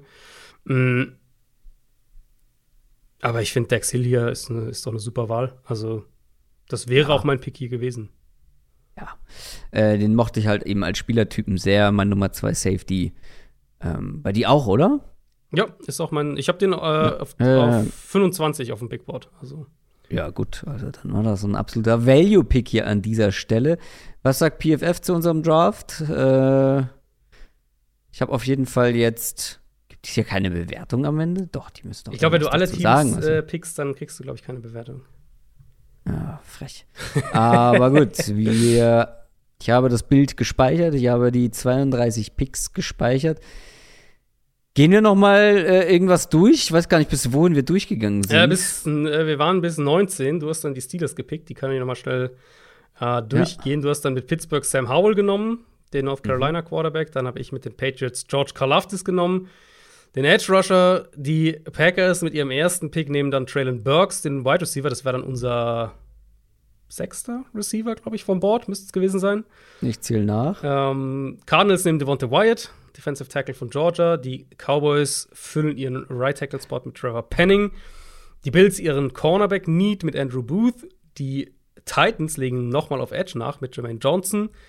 Die Bucks mit Zion Johnson äh, ihren klaren Guard-Spot ja. bedient. Packers dann der Receiver Double Down mit Jahan Dodson. Ähm, dann die Chiefs zweimal nacheinander, zweimal Defense, Boye Murphy, der Edge Rusher von Minnesota und Jalen Petrie als so eine Art Tyron Matthew-Ersatz danach. Und dann die Bengals, Devin Lloyd, der erste und einzige Linebacker, der bei uns in Runde 1 gegangen ist. Und dann der letzte Pick, die Lions nehmen einen zweiten Michigan-Verteidiger nach Aiden Hutchinson äh, mit Daxton oh, Hill. Oh, stimmt. Stimmt, ist mir gar nicht aufgefallen, aber. Er macht es noch ähm, besser. Macht es am Ende noch runter. Bist du zufrieden mit deinen Picks? Ja, eigentlich schon. Ich meine, es ist immer, wenn man, wenn man quasi nach seinem äh, Big Board draftet, dann gehen natürlich die Spieler, die man mag, auch noch mal viel schneller weg, so. Ne? Und, mhm. und ja, und ja, je weiter ich finde es halt schwierig, also es ist halt super schwierig, weil wir es ja wirklich on the fly machen mhm. und dann wirklich ja auch wir haben ja jetzt nicht ewig Zeit. Also manchmal haben wir schon ein bisschen rumgedruckst und sind hin und her geeiert, aber trotzdem hast du nicht ewig Zeit. Du kannst nicht jedes Szenario einmal durchspielen. Ähm, das macht es natürlich schwierig, weil dann ja auch, weil wir auch in manchen Positionsgruppen ähnliche Favoriten haben. Mhm. Dann geht einer mal früher, also wie gesagt, ja. George Pickens zum Beispiel, oder auch schon vorher äh, an drei mit Derek Stingley, da habe ich sehr gehofft, an vier den zu bekommen. Solche Geschichten halt. Ja. Ähm, die halt wahrscheinlich mit anderen Draft-Partnern anders aussehen werden. Ich werde mach noch einen mit, ähm, mit, mit den Jungs von Saturday Kickoff. Ah, ja. Da mache ich auch noch einen Mock-Draft, kurz vorher. Mhm. Ähm, am 24. glaube ich, nehmen wir den auf. Ähm, da mal wieder zu dritt oder zu viert, glaube ich, diesmal. Da ja, das ist dann gespannt, eh mehr, das dann mehr Spielraum drin, ja. Ja. Ja, ich bin, also ich, so ein paar Namen vielleicht, die ich mir noch vorstellen könnte, die wir jetzt nicht in Runde 1 gedraftet haben. Ich könnte mir vorstellen, dass Kyler Gordon in Runde 1 geht. Der, an, der andere Washington Corner gewissermaßen, der einfach mhm. so eine krasse Athletik hat und, und ich sehe den auch als fit bei mehreren Teams, die da Ende der Runde, Runde 1 picken.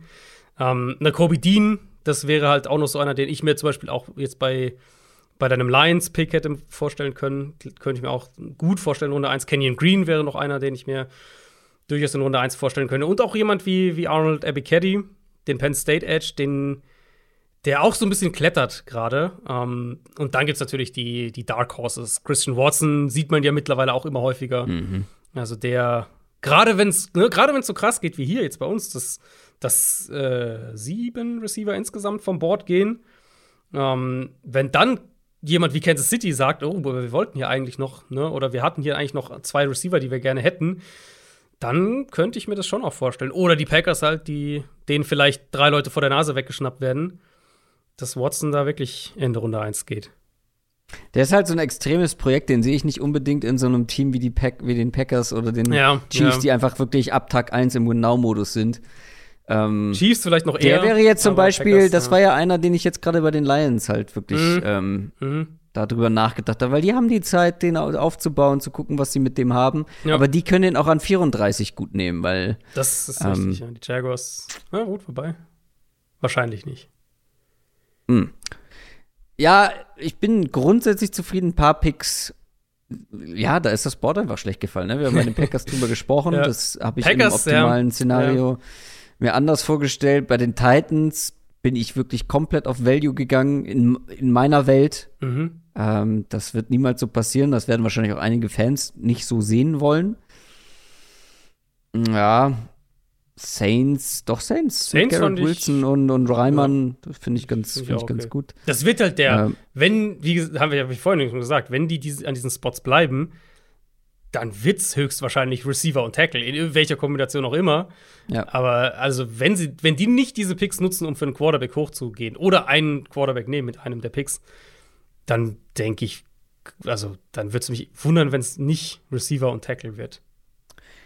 Ich habe aber nur gemerkt, dass es wirklich für mich noch eine Woche zu früh ist. Ich brauche noch meine, meine Woche mit den Positionsgruppen, die noch übrig sind. Aber die werde ich noch bekommen.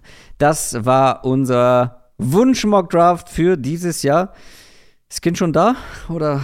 noch, noch nicht. Ich habe immer wieder aufs Handy geguckt, aber äh, scheint alles Ach, keine Nachrichten. Äh, dann sind wir da noch ganz gut durchgekommen. Ich drücke euch beiden natürlich die Daumen mhm. für die nächsten Tage. Ähm, und wir hören uns dann nächste Woche wieder. Entweder mit der Offensive Line Folge oder mit meinem Wunsch Mock Draft. Das müssen wir noch planen. Das muss ich mit Jan noch genauer besprechen. Ähm, aber wir halten euch da auf dem Laufenden und zwar über Social Media. Folgt uns gerne bei Instagram, folgt uns gerne bei Twitter, auf YouTube sowieso. Und spätestens nächste Woche werdet ihr dann mitbekommen, wie das Ganze aussieht. Ähm, hast du noch was auf dem Herzen? In deiner äh, letzten Folge, vorerst letzten Folge? Ja, ich, also wir haben äh, ganz eventuell wird es noch was Kleines zu den Defensive Tackles geben. Das hatten wir eigentlich angekündigt, Stimmt, ähm, ja. weil wir die ja in der, in der D-Line-Folge dann letztlich rausgelassen hatten, um mehr Edge-Verteidiger reinnehmen zu können. Da müssen wir uns der Natur beugen. Ja, also in den nächsten Tagen. Äh, genau, ganz eventuell gibt es das noch irgendwie, dass wir das zusammen machen oder vielleicht mache ich sie auch einfach alleine, dann nehmt die doch auf. Keine mhm. Ahnung, wird's, wenn dann sowieso als Bonusfolge ähm, in irgendeiner Art und Weise geben. Wie gesagt, Wide Receiver und, und Running Back Big Boards gibt's für alle Supporter. Wer jetzt noch Supporter wird, natürlich kriegt es auch. Ähm, und dann werden wir wahrscheinlich wieder zusammen aufnehmen.